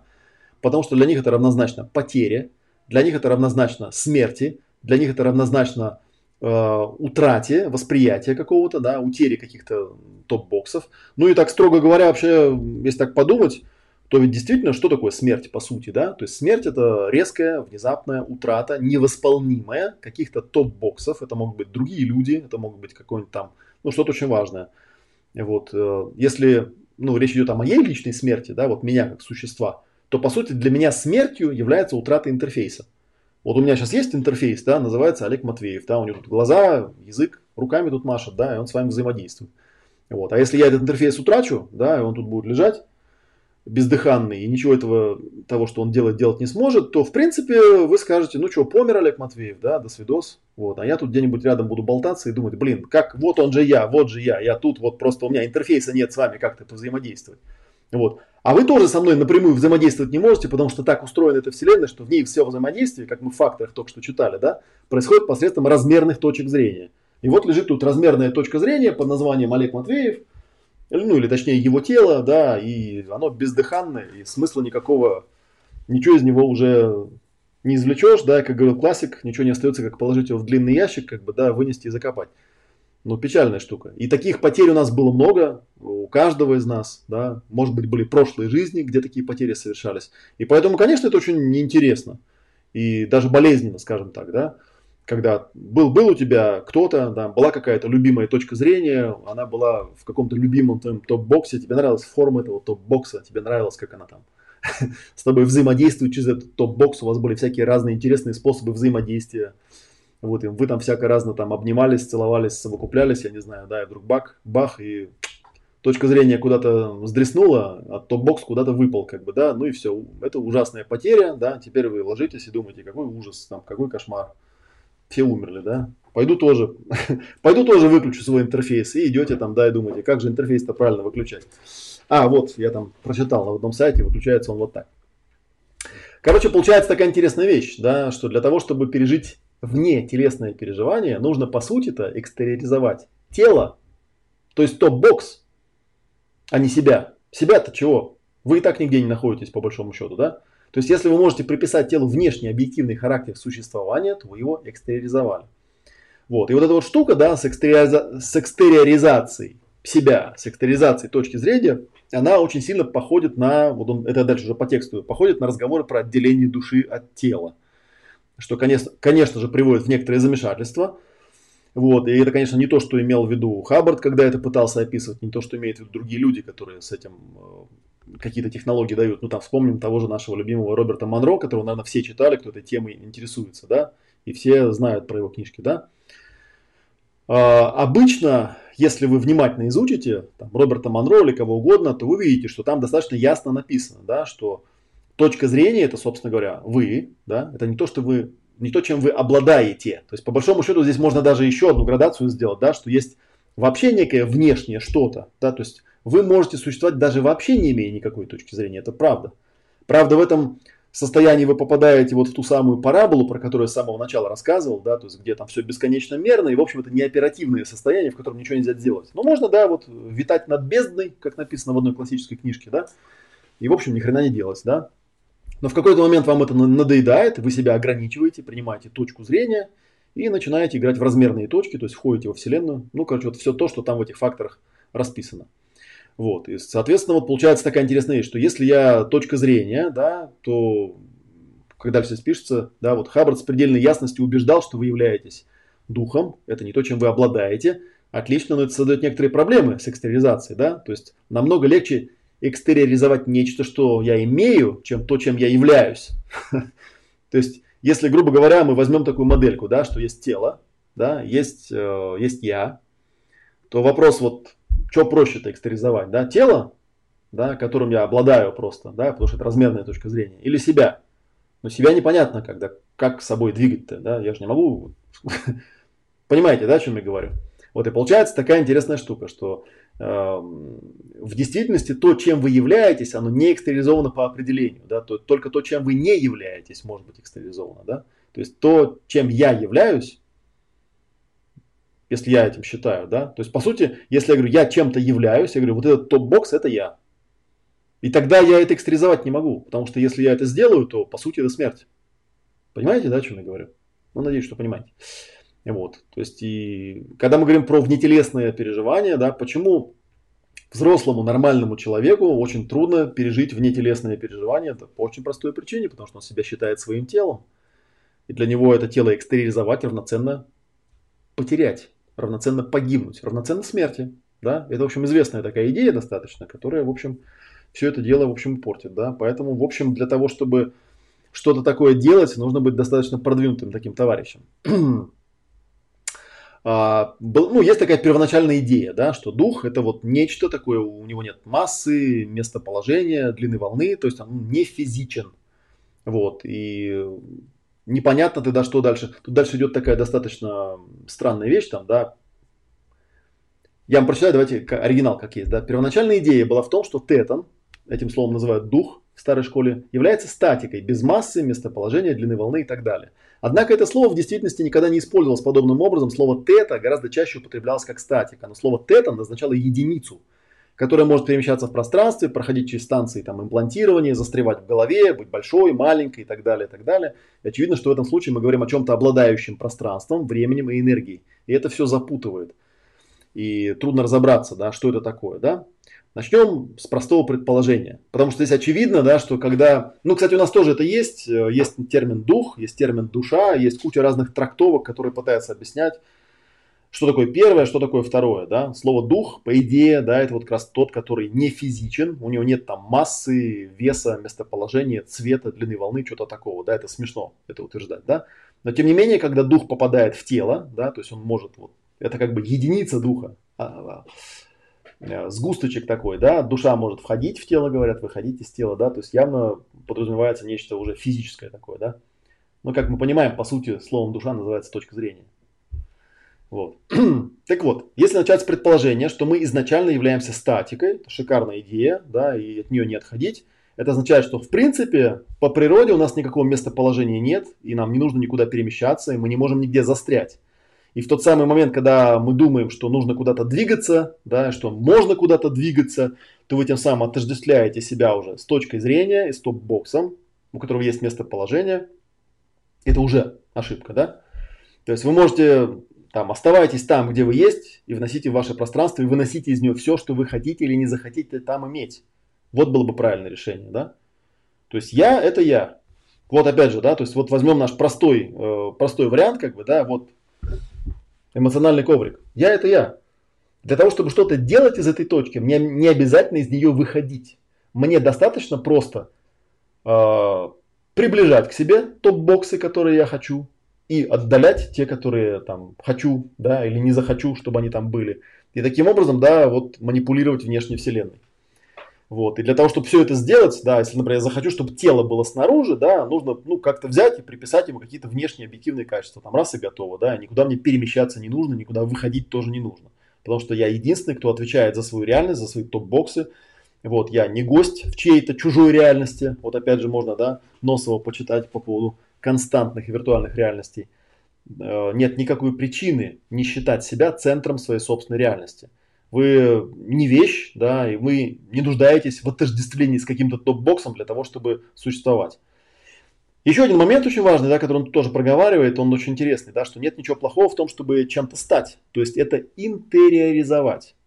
Чем-то стать, с чем-то отождествиться. Это часто делают в игре, отождествляет себя с каким-то кусочком игры, с какой-то ролью, с какой-то точкой зрения, с каким-то состоянием ума. Можно сохранять эти кусочки, да, можно владеть ими, можно их экстеризовать, можно там еще что-то такое делать. Э, это, опять же, да, это то, что вот называется словом магия, да. Но если вы считаете, что это вы и есть, то есть если вы попадаете вот в эту вот ловушку, да, что этот топ-бокс это я и есть, то тогда у вас пропадают шансы что-то изменить.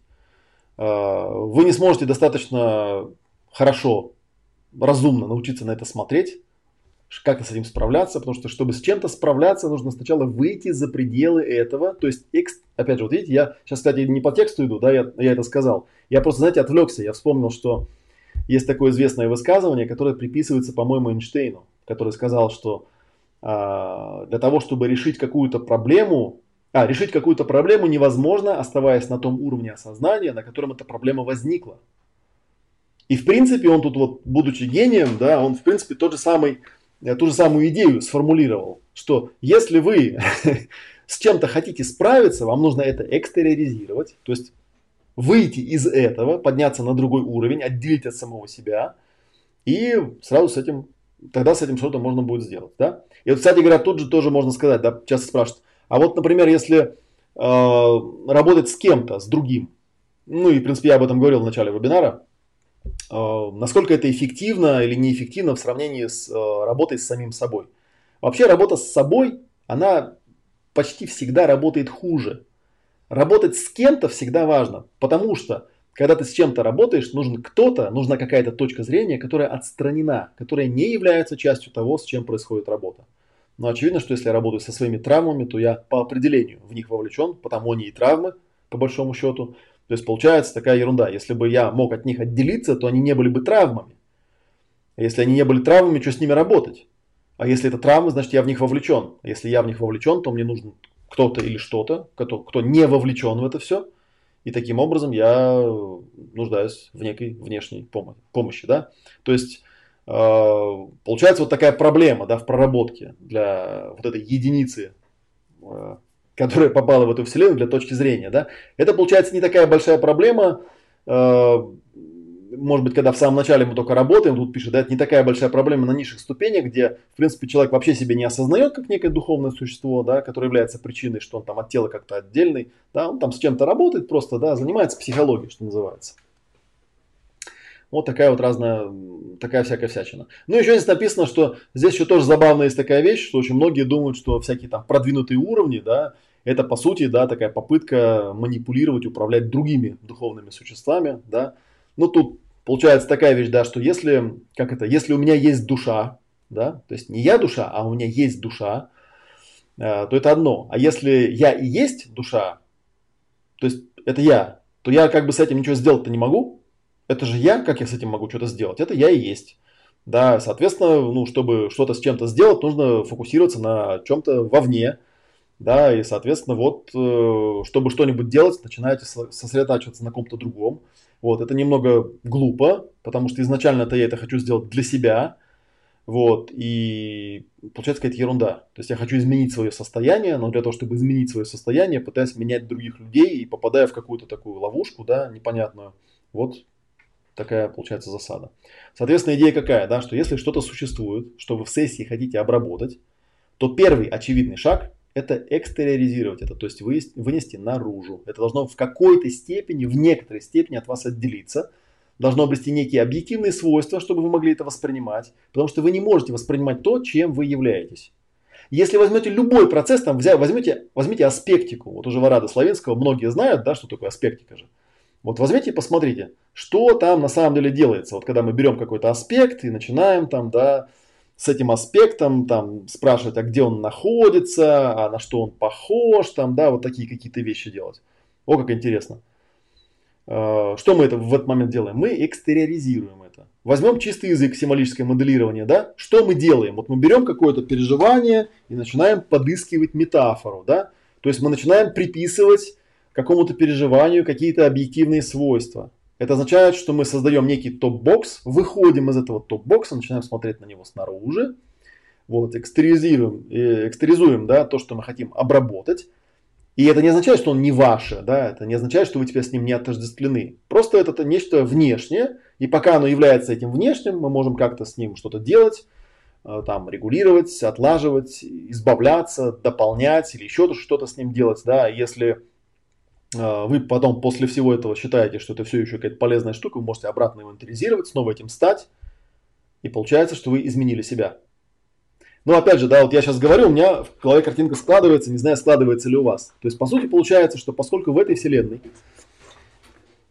я с вами взаимодействую исключительно посредством топ-боксов, в которые я сам же себя помещаю. То для того, чтобы изменить э, мое взаимодействие с вами, мне нужно взять и выйти из моих топ-боксов, что-то в них там, да, подкрутить по-другому, и потом зайти обратно и посмотреть, как оно теперь.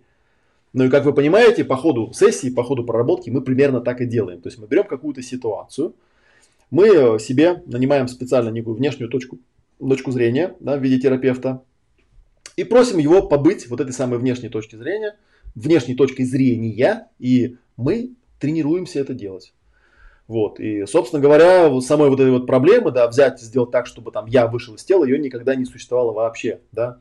Наоборот, возникает некая проблема, когда мы пытаемся э, экстериоризовать то, чем мы считаем себя. Выйти из тела вам невозможно, в принципе, потому что вы это вы. Вот.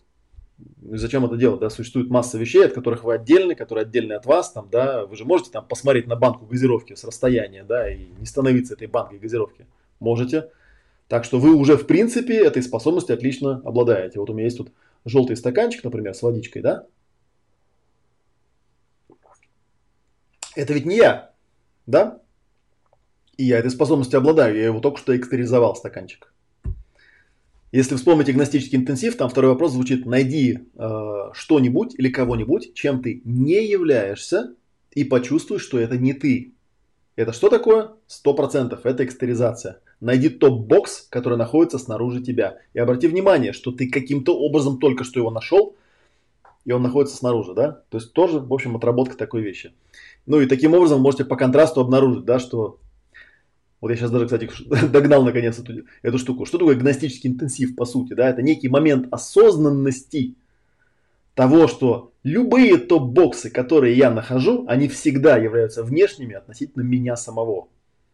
А я сам, ну, в принципе, не являюсь ничем, по большому счету, из тех топ-боксов, которые я могу перечислить. То есть, если мне, э, как вот обычно, да, в гностическом интенсиве, когда работают, ну, вот там сначала человек начинает там рассказывать какие-то картинки, ощущения, эмоции, мысли, выгружать там роли, цели, там игры, там выгружает, выгружает, выгружает, выгружает, а потом в конце концов они все заканчиваются, да, и он бах такой, ой, елы пал, я же это вдруг начал чувствовать себя. Что это значит, да? Это значит, что все те топ-боксы, которые он эм, замечал, да, много-много раз, он замечал, что они находятся снаружи, у него просто количество перешло в качество, он понял, что так вот оно чего. Оказывается, просто они все находятся снаружи, а я никогда там внутри-то по большому счету и не был, кроме тех ситуаций, когда я просто решил этим стать, решил этим быть.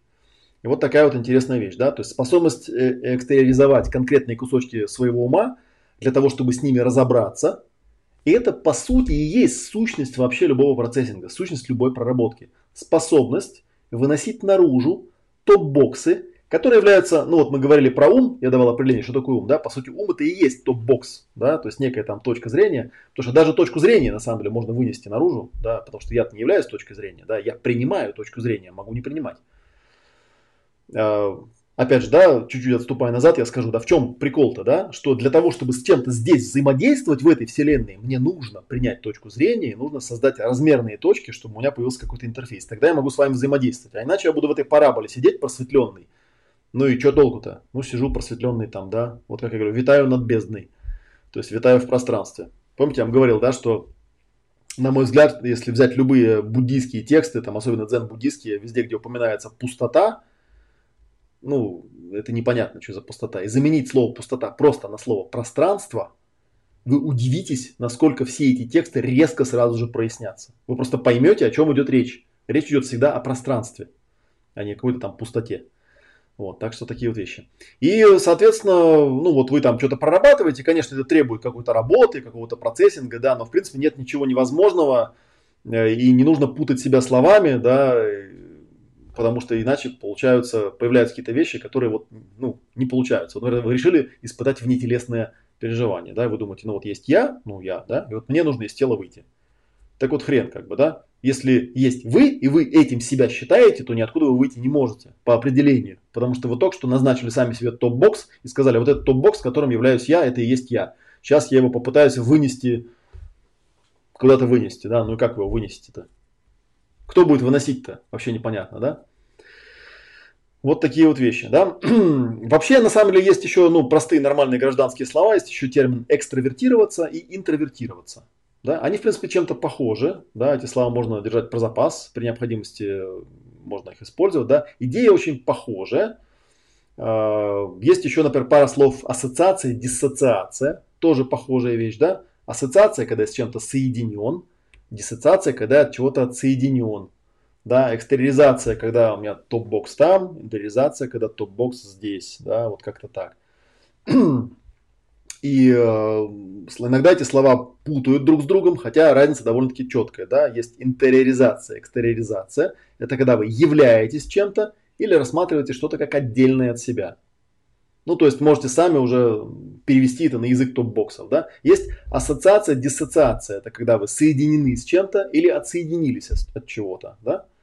А экстраверсия интроверсия относятся к ситуации, когда вы там смотрите наружу или смотрите внутрь своего топ-бокса. Смотрите наружу – это экстраверсия, смотрите внутрь – это интроверсия. Да? И получается, что экстериоризация, она же внетелесное переживание, это на самом деле не какое-то там мистическое или метафизическое понятие, это просто способность воспринимать что-то как нечто внешнее, нечто отдельное от вас. И вы это, в принципе, легко можете делать, и абсолютно ничего трудного в этом нет. Нужно просто потренироваться, и в какой-то момент, если вы сможете воспринимать тело как топ-бокс, да, то вы очень легко получите внетелесное переживание без каких-либо там трудностей, да, это по сути просто больше зависит от ваших каких-то установок. Вот такую классную штуку, э, такую классную идею мне, э, ну и вам, соответственно, да, подарил Флеминг Фанч.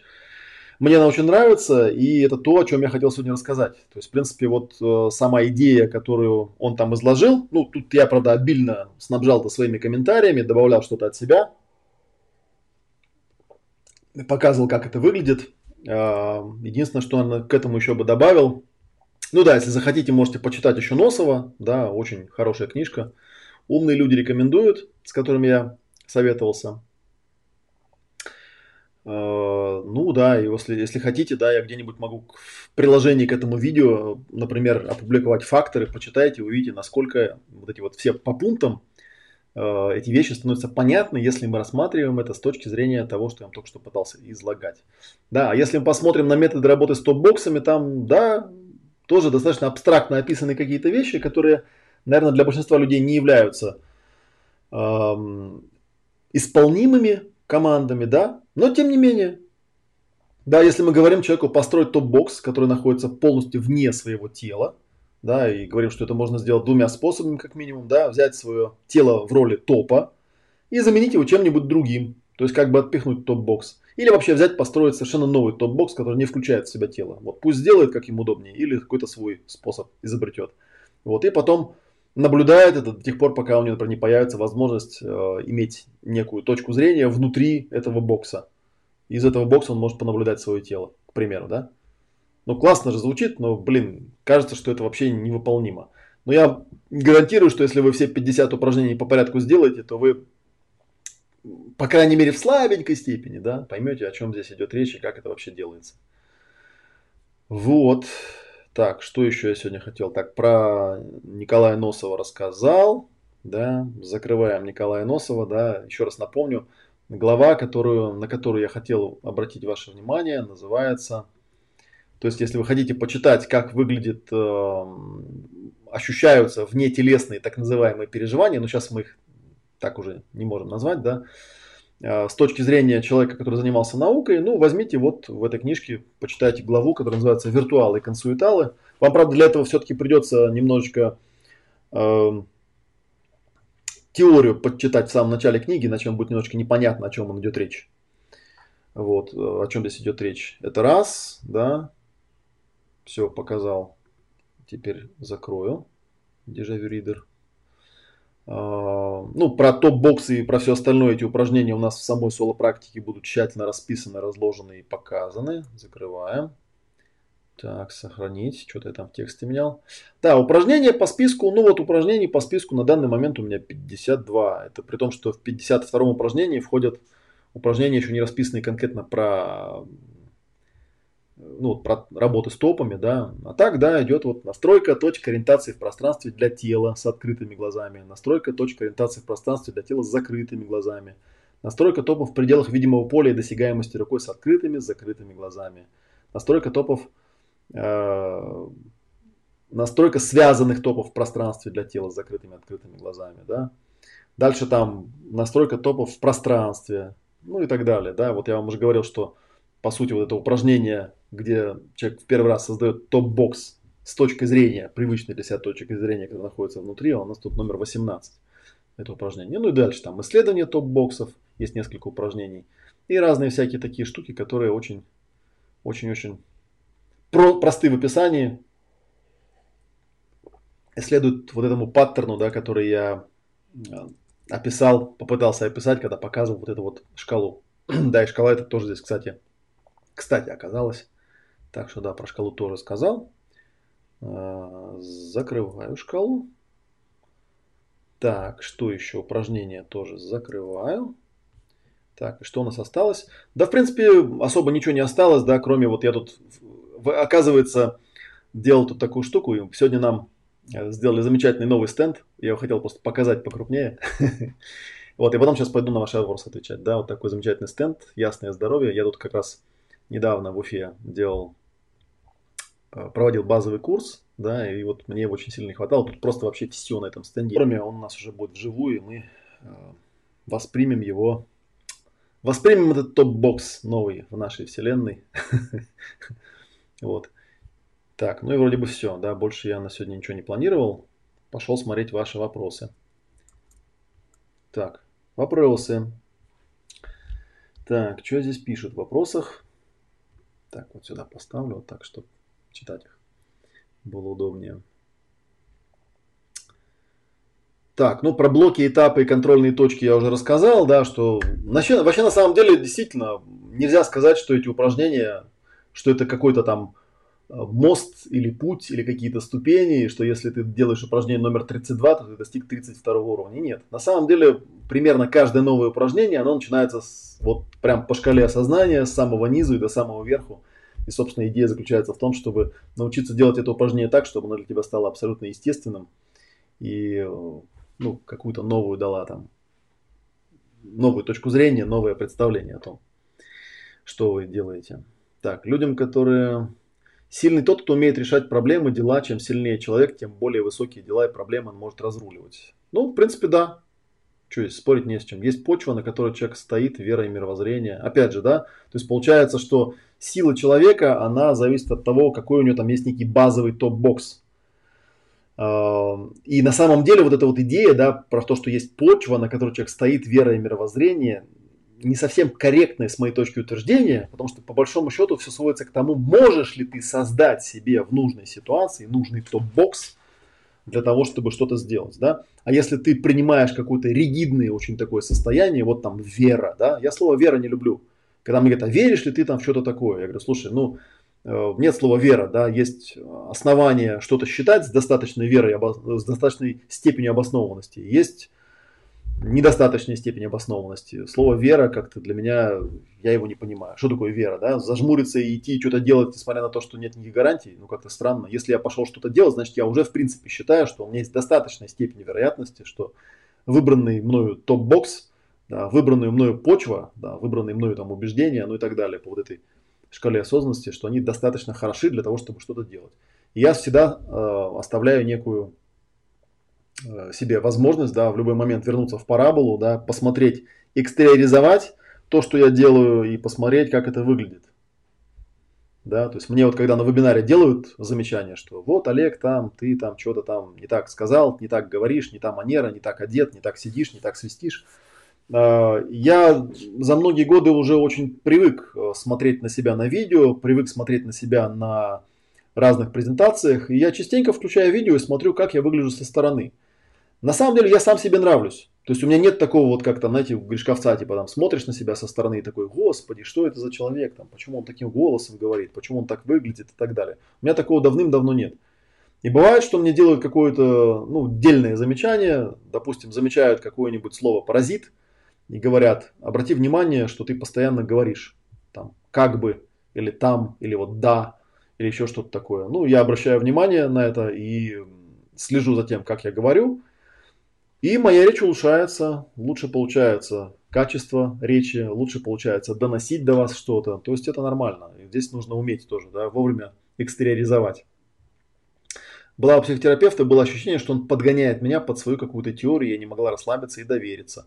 Но опять же, да, вот смотрите, Вообще основная роль терапевта заключается в том, чтобы создать человеку пространство, по сути, да, и дать ему возможность проявиться, то есть увидеть свои топ-боксы.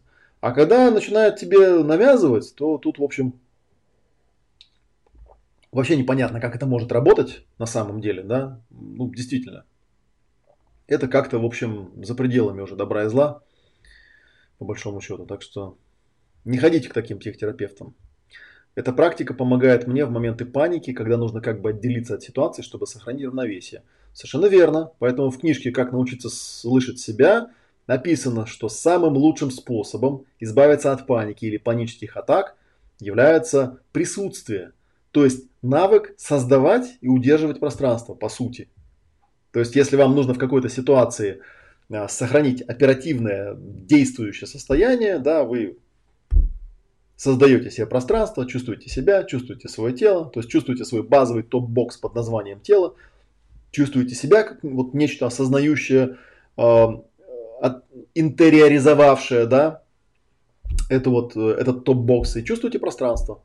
Я всегда людям, когда в начале сессии проговаривал, проговаривал эту штуку, да, там, создай пространство, почувствуй там пространстве себя, почувствуй свое тело. Я говорю, что вот лично для меня есть совершенно четкая градация, да, по размерам самое большое пространство, потом я и потом тело. Но у разных людей бывает по-разному, да, то есть бывает, что я меньше тела, бывает, что пространства вообще нет, как мы уже говорили и так далее. Ну и поскольку пространство это по сути объем внимания, и по сути это некий топ-бокс, которым я, который я воспринимаю как минимум, да, а в идеале контролирую, то да, если я его теряю, тело начинает паниковать, потому что это ужасно, потому что кошмарно и потому что очень тяжело. Так, э, время, Никита пишет, это ведь одна из точек ориентации в пространстве. Конечно, если мы обратим внимание, в каких терминах описывается время, время всегда описывается в терминах пространства. Да? Это, в общем, известная такая точка, ну, известная тема, что люди в принципе, ну, в принципе, время это вообще продукт, в общем-то, человеческого ума, скажем так, да.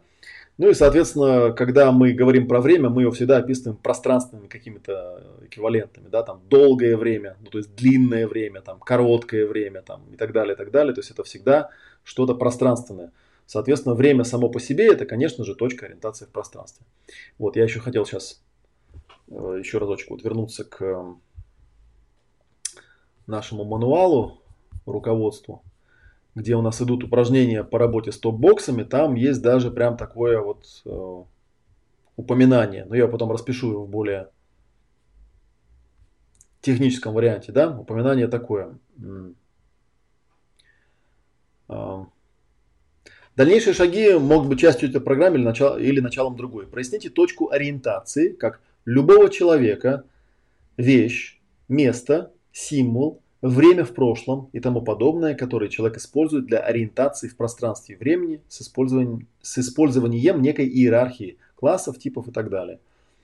Берешь человека, да, просишь его э, присутствовать где-то с закрытыми глазами до достижения комфортного состояния, наблюдаешь приходящие на ум серии вот этих точек ориентации, да, торов, позволяя им пропадать по окончании контакта и подбирая новые, которые вам хочется.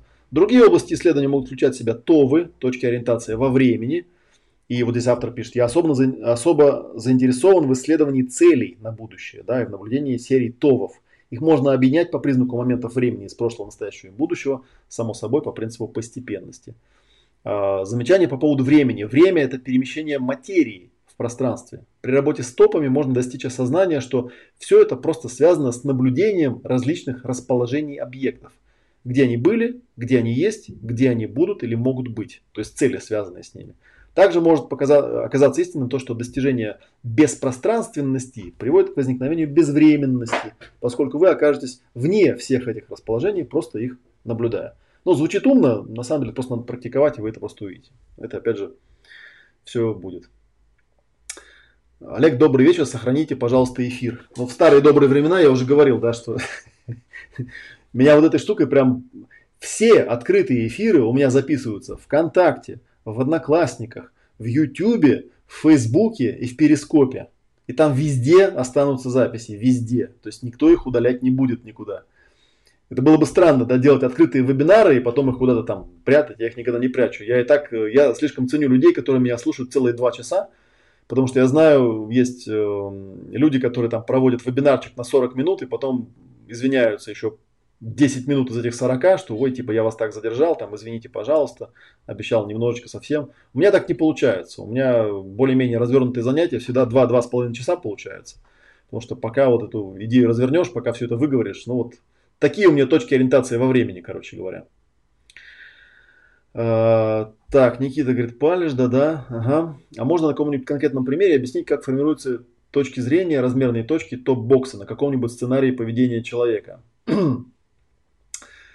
Примеры эти приводить бессмысленно. Вот почему я и говорю, да, что никакой теоретической части примеров там у нас не будет. Короче, берешь просто и делаешь упражнение садишься на стульчик и делаешь, и ты увидишь просто, как формируются точки зрения. Вообще все, что происходит у тебя, ну, я вот про тела рассказывал, да, и всякое такое, это все, собственно говоря, и есть. Точка зрения, там, тело и прочее. Непонятен мне на каком-нибудь примере. По-моему, достаточно было и так. Все было объяснено. Так, Никита пишет, ахаха, так прекрасно о смерти я еще не смеялся, да? Ага. Монро это, кстати, больше художка. Ну, окей, хорошо. Сейчас есть Михаил Радуга, у которого классные техники есть, чтобы получить ВТО. Я знаю, что он есть. Ну и что дальше-то? Мне не интересует ВТО как таковое. Люди, которые интересуются внетелесными э, опытами просто ради них самих, да, там опять же, в принципе, все очень просто, если вдуматься. Вот ты как раз про примеры спрашивал, вот тебе легкий пример. Там просто как бы вся фишка в том, что если дать просто технику, объяснение, даже не объяснение, неправильно говоря, если дать навык, да, замечать а, топ, вот эти топы, да, и топ-боксы, и ими манипулировать, то все эти техники станут просто ненужными. Вот. А и Михаил Радуга со всеми своими этими штуками, там, представь себе сотовый телефон в руке, там, подвигай руками, просто отправляется в сад после этого. Проверен на личном опыте, извините за рекламу. Да ради бога, господи, кто. Про Михаила Радугу. Кстати говоря, у меня вот это вот э, символ соло-практики, да, вот эта вот волна называлась ясная фаза, именно потому что технология Раду, ну как технология, приемчики, которых надергал, которые надергал Михаил Радуга, назывались, называлась у него там фаза.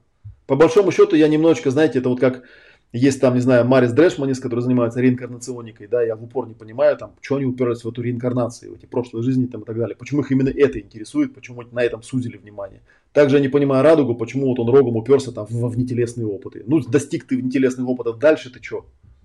Хорошо, ты научился это делать. Ты что-то понял про себя? Что-то смог изменить? Нет. Ну, может быть, да, если тебе там повезло, то ты там убедился, что все-таки ты не тело. Хотя там, кстати говоря, опять же, у Радуги, у нее там, насколько я помню, теория такая, что это все там мозговые какие-то глюки, да, что если правильно мозг настроить, то он там что-то вот такое делает. То есть он как бы эзотерическую часть он э, убирает. Когда я голодаю, то отдаляюсь немного от тела. Понятно. Еда это очень мощная точки ориентации в пространстве. Ты, короче, все спалил, пишет Никита. спокойно, спокуха, никто ничего не понял все равно. А, вот бы научиться отделяться от любых негативных переживаний, вот же туха тогда была бы, и процессинга особо не надо. Ну, э, утверждение, которое противоречит само собой, потому что процессинг это и есть выработка способностей, даже не то что способности, а процесс отделения от негативных переживаний. Да? Это, как сказать, сказать, о, было бы, вот было бы круто, если можно было бы наесться и стать сытым, тогда бы еда была бы не нужна. Ну, вот такая же фигня, да? Изменить систему можно только выйдя из нее. Да, это про. Фокусирование по Джендлину. Тот же вид экстеризации получается. Конечно. Вообще любая эффективная техника, и, и любую эффективную технику, по сути, можно описать в терминах э, экстеризации. А, отделение от негативных переживаний только начало. Все равно нужно потом что-то с ними делать. Ну да, ты вышел из чего-то, ну, по сути, да. Где-то у меня, кстати, была хорошая такая статья, сейчас я ее найду, надо ее тоже сейчас проговорить. Она касалась транса и трансовых состояний. Так, сейчас а, попробуем найти ее. По-моему, у меня в ЖЖ была статья хорошая, и даже по нему как-то раз... А, вот на РЕН-ТВ как-то я там по телевизору выступал, вот, и они меня, это самое, сказали, что они меня пригласили, потому что прочитали какую-то статью там про, про транс. И решили, что... Так, транс, у меня метка есть, сейчас, сейчас найдем. Где у нас тут про транс что-то было написано. Транс, транс, транс, транс. Да. О трансовых состояниях и цикле преобразования. Тоже, кстати говоря, по-моему, вдох, вдохновлено, по-моему, Флемингом Фанчем. Этот текст был изначально. Так. Интересное письмо написали по теме. Это я читаю текст, а заодно кое-что напомнили. Пишут, значит, мне. Олег, добрый день. Мне кажется, в эту же тему понятие транса, в котором и генерируются эти фантазии слияния, может быть, буду, будут интересны следующие. Первый. Гурджиев. Его очень в свое время интересовало состояние легкой внушаемости, как масс, так и отдельного человека. Об этом практически знаю только, что это его интересовало. Ну и я пишу, зато и пострадал, я полагаю. Антикультисты, например, очень любят цитировать преснопамятного Рона Хаббарда «Мы создали новые способы порабощения людей» совершенно вырывая эти слова из контекста, на самом деле он сам и предупреждал об опасности саентологии в руках, в руках злонамеренных людей, а вовсе не декларировал свое намерение кого-то порабощать. Последнее, скорее, это уже из ночных фантазий самих антикультистов. Второе. Трехчасовая выдержка из тренинга Николая Куренкова.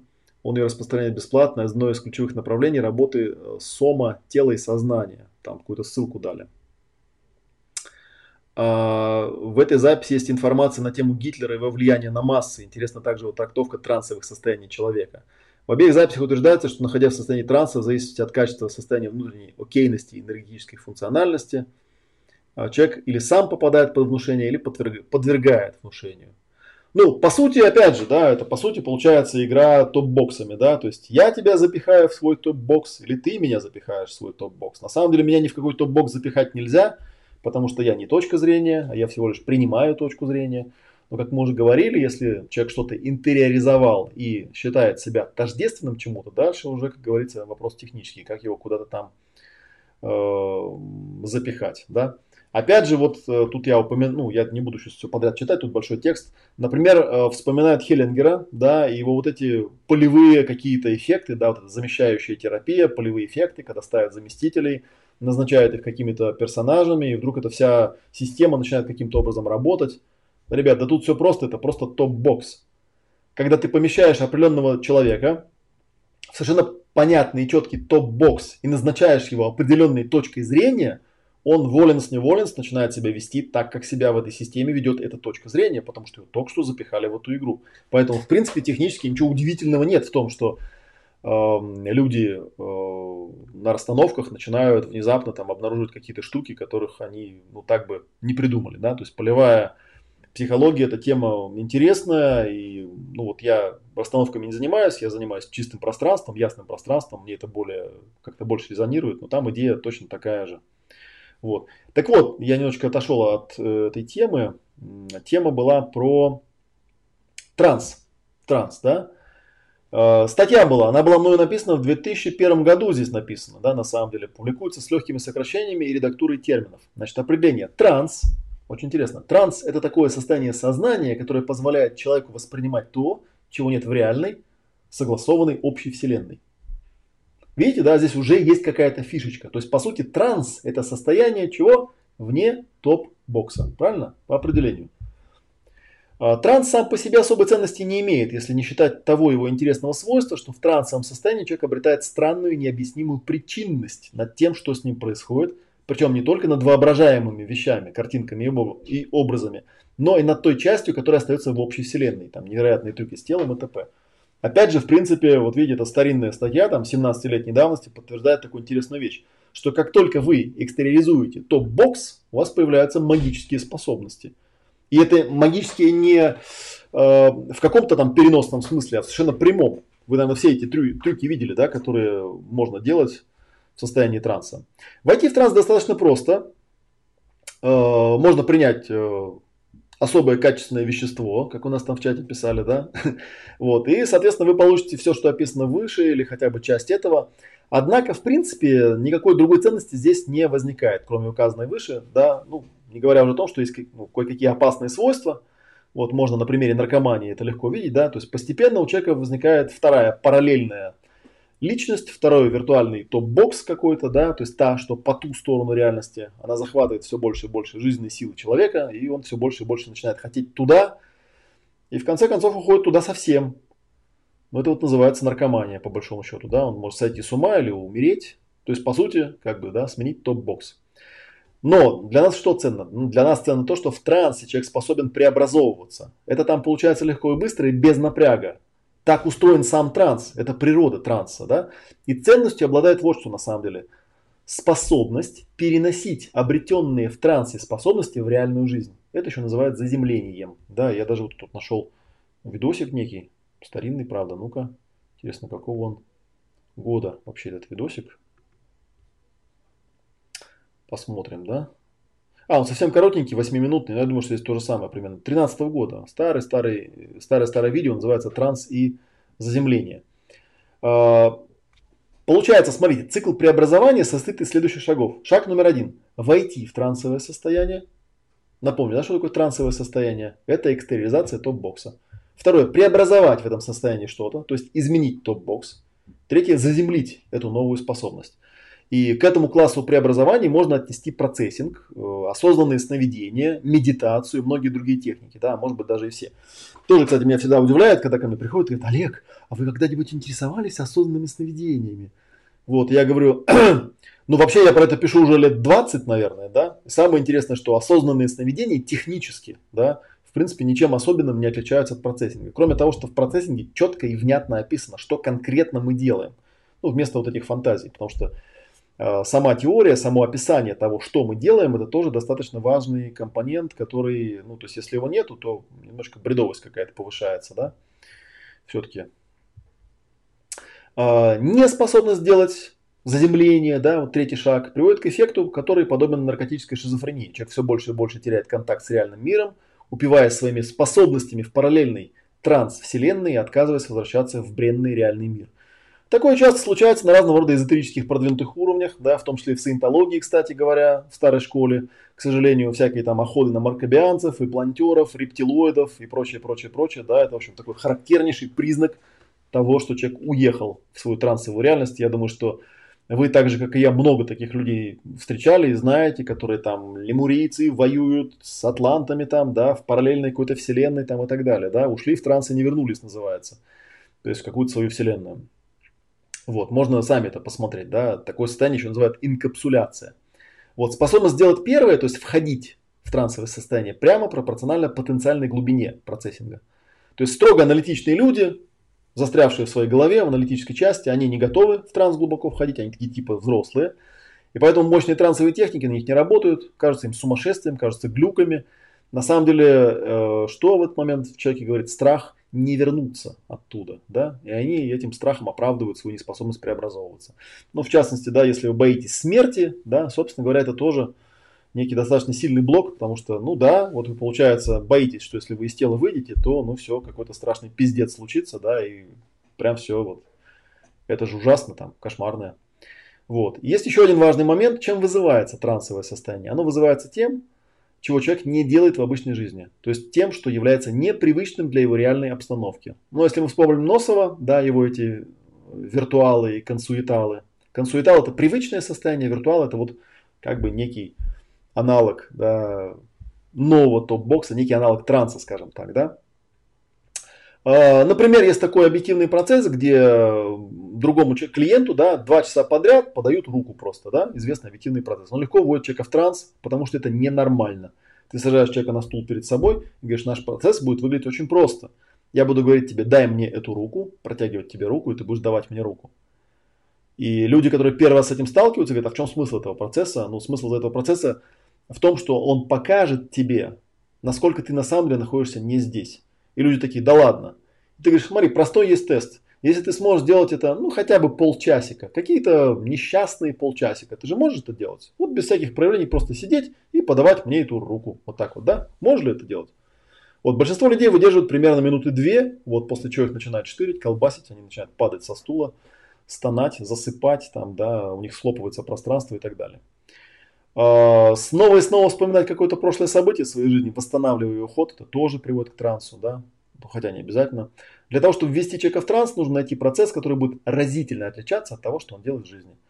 И наоборот, да, как только он научится делать это по жизни, процесс будет сглажен, потому что перестанет отличаться от реальности и не будет больше его вводить в транс. Это называется способность. Вот. Ну и само, само собой, да, что процесс должен иметь какую-то пользу, да, а не просто развивать, что попало. Да. Стандартный набор методик любой системы представляет собой попытку систематизации полезных процессов, дающих человеку возможность к самопреобразованию посредством выше описанного цикла. Вот такая вот, э, такая вот тема. Я потом на самом деле оставлю здесь э, вот этот текст, я вам ссылочку на него дам. Вот такая, такая вещь, да. Кстати говоря, вот тут смотрю, он еще раз тут повторен.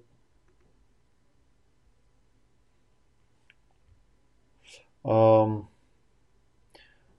ну, что еще можно, да, здесь Вот есть такой термин рестимуляция. Что такое рестимуляция? Это возникновение трансового состояния помимо воли человека.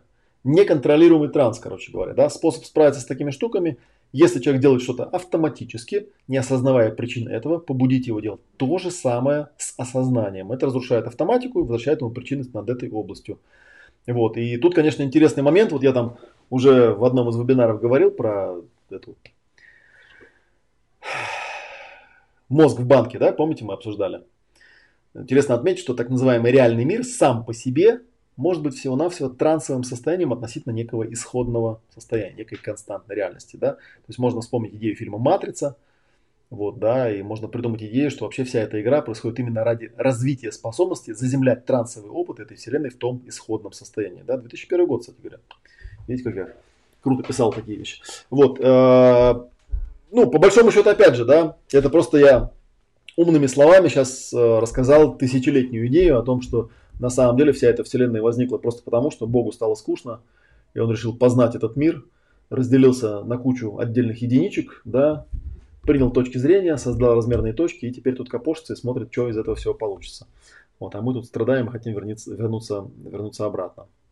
Вот. Такая вот, такая вот вещь, да. Еще тут очень интересная вот есть цитатка, я смотрю. Давайте я тоже ее прочитаю. Называется «Транс и циклы жизни и смерти». Мы этой темы вот касались уже. Вот. Ну давайте как бы раз уж мы ее... Раз уж она у нас тут есть, давайте мы ее проговорим. Такая вот статья, покажу, чтобы вам поинтереснее было смотреть. Это цитата из книги «Наука выживания». Книга первая. Основные законы Теты. Ну, это Рон Хаббард, опять же, простите меня, получается, нам приходится как-то на него ссылаться. Значит, а, текст такой. Цикл, в котором э, тета это как бы жизненная сила, да, основа, вот, ну, не знаю, можно слово осознанность использовать, да. То есть цикл, в котором сознание позна- познает физическую вселенную, устроен очень просто, да. Сознание с силой соударяется с физической вселенной, это приводит к возмущению. Из этого возмущения сознание извлекает крошечную порцию сведений о законах физической вселенной, э, с которой она временно отступает для того, чтобы построить новую атаку на физическую вселенную с целью ее покорения уже с учетом вновь, вновь полученных знаний. Знания без предварительного возмущения невозможны. Сознание покоряет физическую вселенную, последовательно познавая ее законы, заставляя одну часть физической вселенной изменять другую ее часть. Вот. И основной механизм, который сознание для этого использует, называется смерть. Цикл рождения, развития, увядания смерти – это единственный и относящийся к видам, и к организмам, и группам организмов. Очевидно, что единственным способом, которым сознание могло бы освободиться, это смерть. А, с развитием науки о мышлении, когда были открыты некоторые фундаментальные законы сознания, человек получил возможность в течение одной жизни избавиться от возмущений собственного сознания и физической вселенной, воспользоваться знаниями, полученными через эти возмущения. И, соответственно, понятно, что если человек практикует систематический процессинг, то это размывает очевидную цель цикла смерти, Потому что смысл смерти, да, к чему я этот текст процитировал, да, это, ну, типа, въехать в эту вселенную, что-то тут тряхануть, как бы, да, и посмотреть, что получится. Ну, а поскольку это обычно не удается сделать таким образом, чтобы, в общем, как-то это вот, видите, картинка есть какая красивая, то приходится помирать. Но на самом деле, опять же, да, то есть если вот так копнуть чуть глубже, да, то видно, что это, в принципе, та же, тот же самый транс, просто описанный другими словами. Очень интересно получается. Так, э, Елена Рудак пишет, круто. Олег, круто, у меня был внетелесный опыт, и ты понятно все объяснил. Да, пожалуйста. Изучайте труды Бехтерева. Не зря ученый мир Запада признал, что работу мозга и сам мозг знают только двое. Это Бог и Бехтерев. Дорогой Олег, я вас, конечно, очень уважаю. Да? Если вы хотели что-то сказать, скажите, пожалуйста. Херни не пишите всякой в комментариях. Вот правда. Если вы что-то хотели сказать, скажите. Будьте центром своей вселенной. Скажите, что вы хотели сказать. Не надо нам рассказывать, что центр вселенной находится у Бехтерева где-то. с Бехтеревым, и я не знаю, там имеет ли Бехтерев какого-то отношения э, к Наталье Бехтеревой, да? Наверное, это какой-то и родственник. Ну вот. Так вот, Наталья Бехтерева, ладно, не будем об этом, да. Это, в принципе, как раз из этой серии, когда вот, знаете, картинка, когда 200 лет развития психиатрии, когда ставят э, психиатр, чешут репу, да, и говорят, охренеть, какой он сложный, да, 200 лет прошло, картинка та же самая, то же самое здесь. Причем есть мозг вообще. А, спасибо. Некоторое представление о последовательности упражнений ты дал. Уже понятнее, что конкретно будем делать. Конструктивная критика. Олег, скажите, как принять себя? С детства есть неприятие себя и от этого скованность с людьми. Вот, смотрите, да, опять же, как можно принять себя? Никак. Никак. Ты – это ты.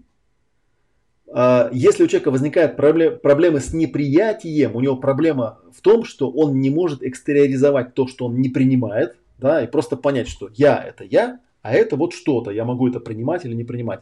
Прям вот ровно по тексту, который я говорил, такое ощущение, что вы просто не слушали, да. То есть, если вы себя с чем-то отождествляете – то все, пиздец, приехали.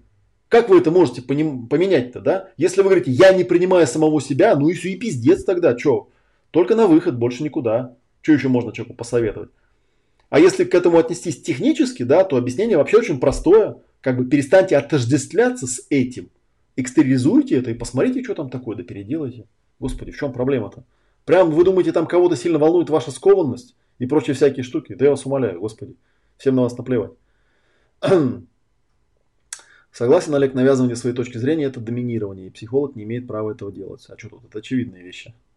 После расстановок я нацепил на себя чужие роли, как потом от них отстраняться. Не очень понятно, у вас какой-то неграмотный был расстановщик, потому что, в принципе, это вот, опять же, да, очень интересный момент, что очень часто люди делают что-то технически правильно, но у них философии не хватает.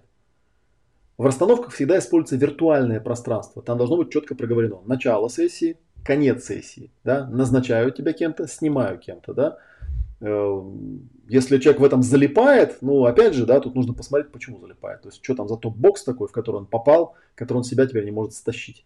Я не знаю, тут общего ответа нет. То есть, посмотрите, приходите на упражнение, на соло-практику, вы научитесь топ-боксы себя стаскивать и просто увидите, что там такое. А, попробуй не быть в метре позади своей головы. Ну, кстати, да, у, это, я, это у нас идет отсылка, была такая знаменитая книга у Хаббарда, называлась «Дианетика 55», а, где он такую, да, идею выдвинул, что вообще все проблемы э, человека решаются просто экстериоризацией. И там предлагался такой процесс «будь в метре позади своей головы». Ну и якобы все сразу решалось. Но, как мы уже говорили, в принципе, для того, чтобы оказаться вне тела, особых э, ухищрений-то не требуется, да. Достаточно просто вот разбежаться и об стену, к примеру, да, и все. Я когда вот эту вот идею и картинку экстериализации поймал и стал вспоминать, были ли у меня где-то еще какие-то переживания внетелесные, ну вот кроме того эпизода известного и много раз мной рассказанного, да, когда я в 11 лет там в течение нескольких месяцев обладал этой способностью, способна э, спокойно из тела выходить в любой момент. Вот жалко, что у меня Роберта Монро тогда не было, да, вот кто там выше написал, что Роберт, Роберт Монро это художка. Роберт Монро может быть и художка, как бы, но если у меня были бы малейшие какие-то представления о техниках, которые он там дает, я бы, наверное, совсем по-другому отнесся к этому происшествию. Вот. Э, проблема в чем, да? Проблема в том, что, ну, я начал там смотреть и понял, что у меня таких эпизодов было много. Вот однажды я там, помню, с брусьев сорвался и упал плашмя на спину, да, тут же из тела выскочил, потому что тело так корчило, что сидеть там в теле и чувствовать, как ему больно, мне ну, было очень нехорошо. И вот я подождал, пока его там, значит, привели в нормальное состояние, ну, потом обратно зашел. И у вас у самих э, таких э, переживаний было очень много. Фактически вы, по сути, по сути, на самом деле, вот прикол-то в чем, да, что, по сути, выход из тела – это в каком-то смысле потеря второй точки баланса.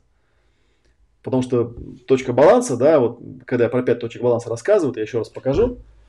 Э, помните, да, пять точек баланса. Первое – стоп-ситуация. Второе там, почувствуй себя. Ну, третье, опиши, что ты переживаешь. Четвертое, почему ты это переживаешь. И пятое, ну и что теперь будем делать, да? И по сути, когда я попадаю в какую-то ситуацию внезапно, и она неприятна для меня, да, то есть такой способ от этой ситуации избавиться, поскольку я-то, в принципе, ну, как я уже говорил, я даже не точка зрения, да, я всего лишь тот, кто принял точку зрения. Вот, это там у нас на каком-то тоже упражнении в соло-практике будет. Ну, я взял да выскочил оттуда просто и все. И чтобы эту ситуацию просто не воспринимать. Ну и отлично, как бы. Зашибись. Я ничего не чувствую, да, потом взял, зашел обратно. Вот если я это осознанно бы делал, то было бы хорошо. И у вас, у каждого из вас таких переживаний были десятки. То есть, когда вы, попадая в какую-то ситуацию неприятную внезапно, просто выскакиваете из тела, да, и смотрите, да. Ну и, соответственно, если вывезло. Ну, правда, вот единственное, что здесь такая неприятная ассоциация получается, да, что выскакивание из тела, оно ассоциируется с какими-то неприятными травмами, ударами, там, ну и смертью, в принципе, да. Смерть это, как я уже говорил, да, такая финальная экстеризация. То есть хопа, и тело оказалось снаружи, а я тут. Что делать непонятно, да? Интерфейс потерян. Ай-яй-яй, какая, какой ужас. Какая, какая беда. Так, Лариса пишет, Олег, снова хочу вашу, твою сессию. Эм, приходите. У меня, правда, в ближайшее время не так много окошек, да, но тем не менее. Так, ну что, господа, товарищи, у меня на сегодня все, да, сколько я там вещаю? 2 часа 15 минут. Ну, в принципе, на сегодня достаточно. Да, э, опять же, да, я вас призываю всеми силами э, к тому, чтобы, так, давайте я покажу тут, что у нас тут хорошего-то было. Вот давайте покажу. Это наша, это вот наша группа, она пока еще открытая, группа, в которой мы будем общаться, вот все те, кто пойдет на соло-практику, можете сейчас заходить, она пока еще открытая, добавляйтесь туда.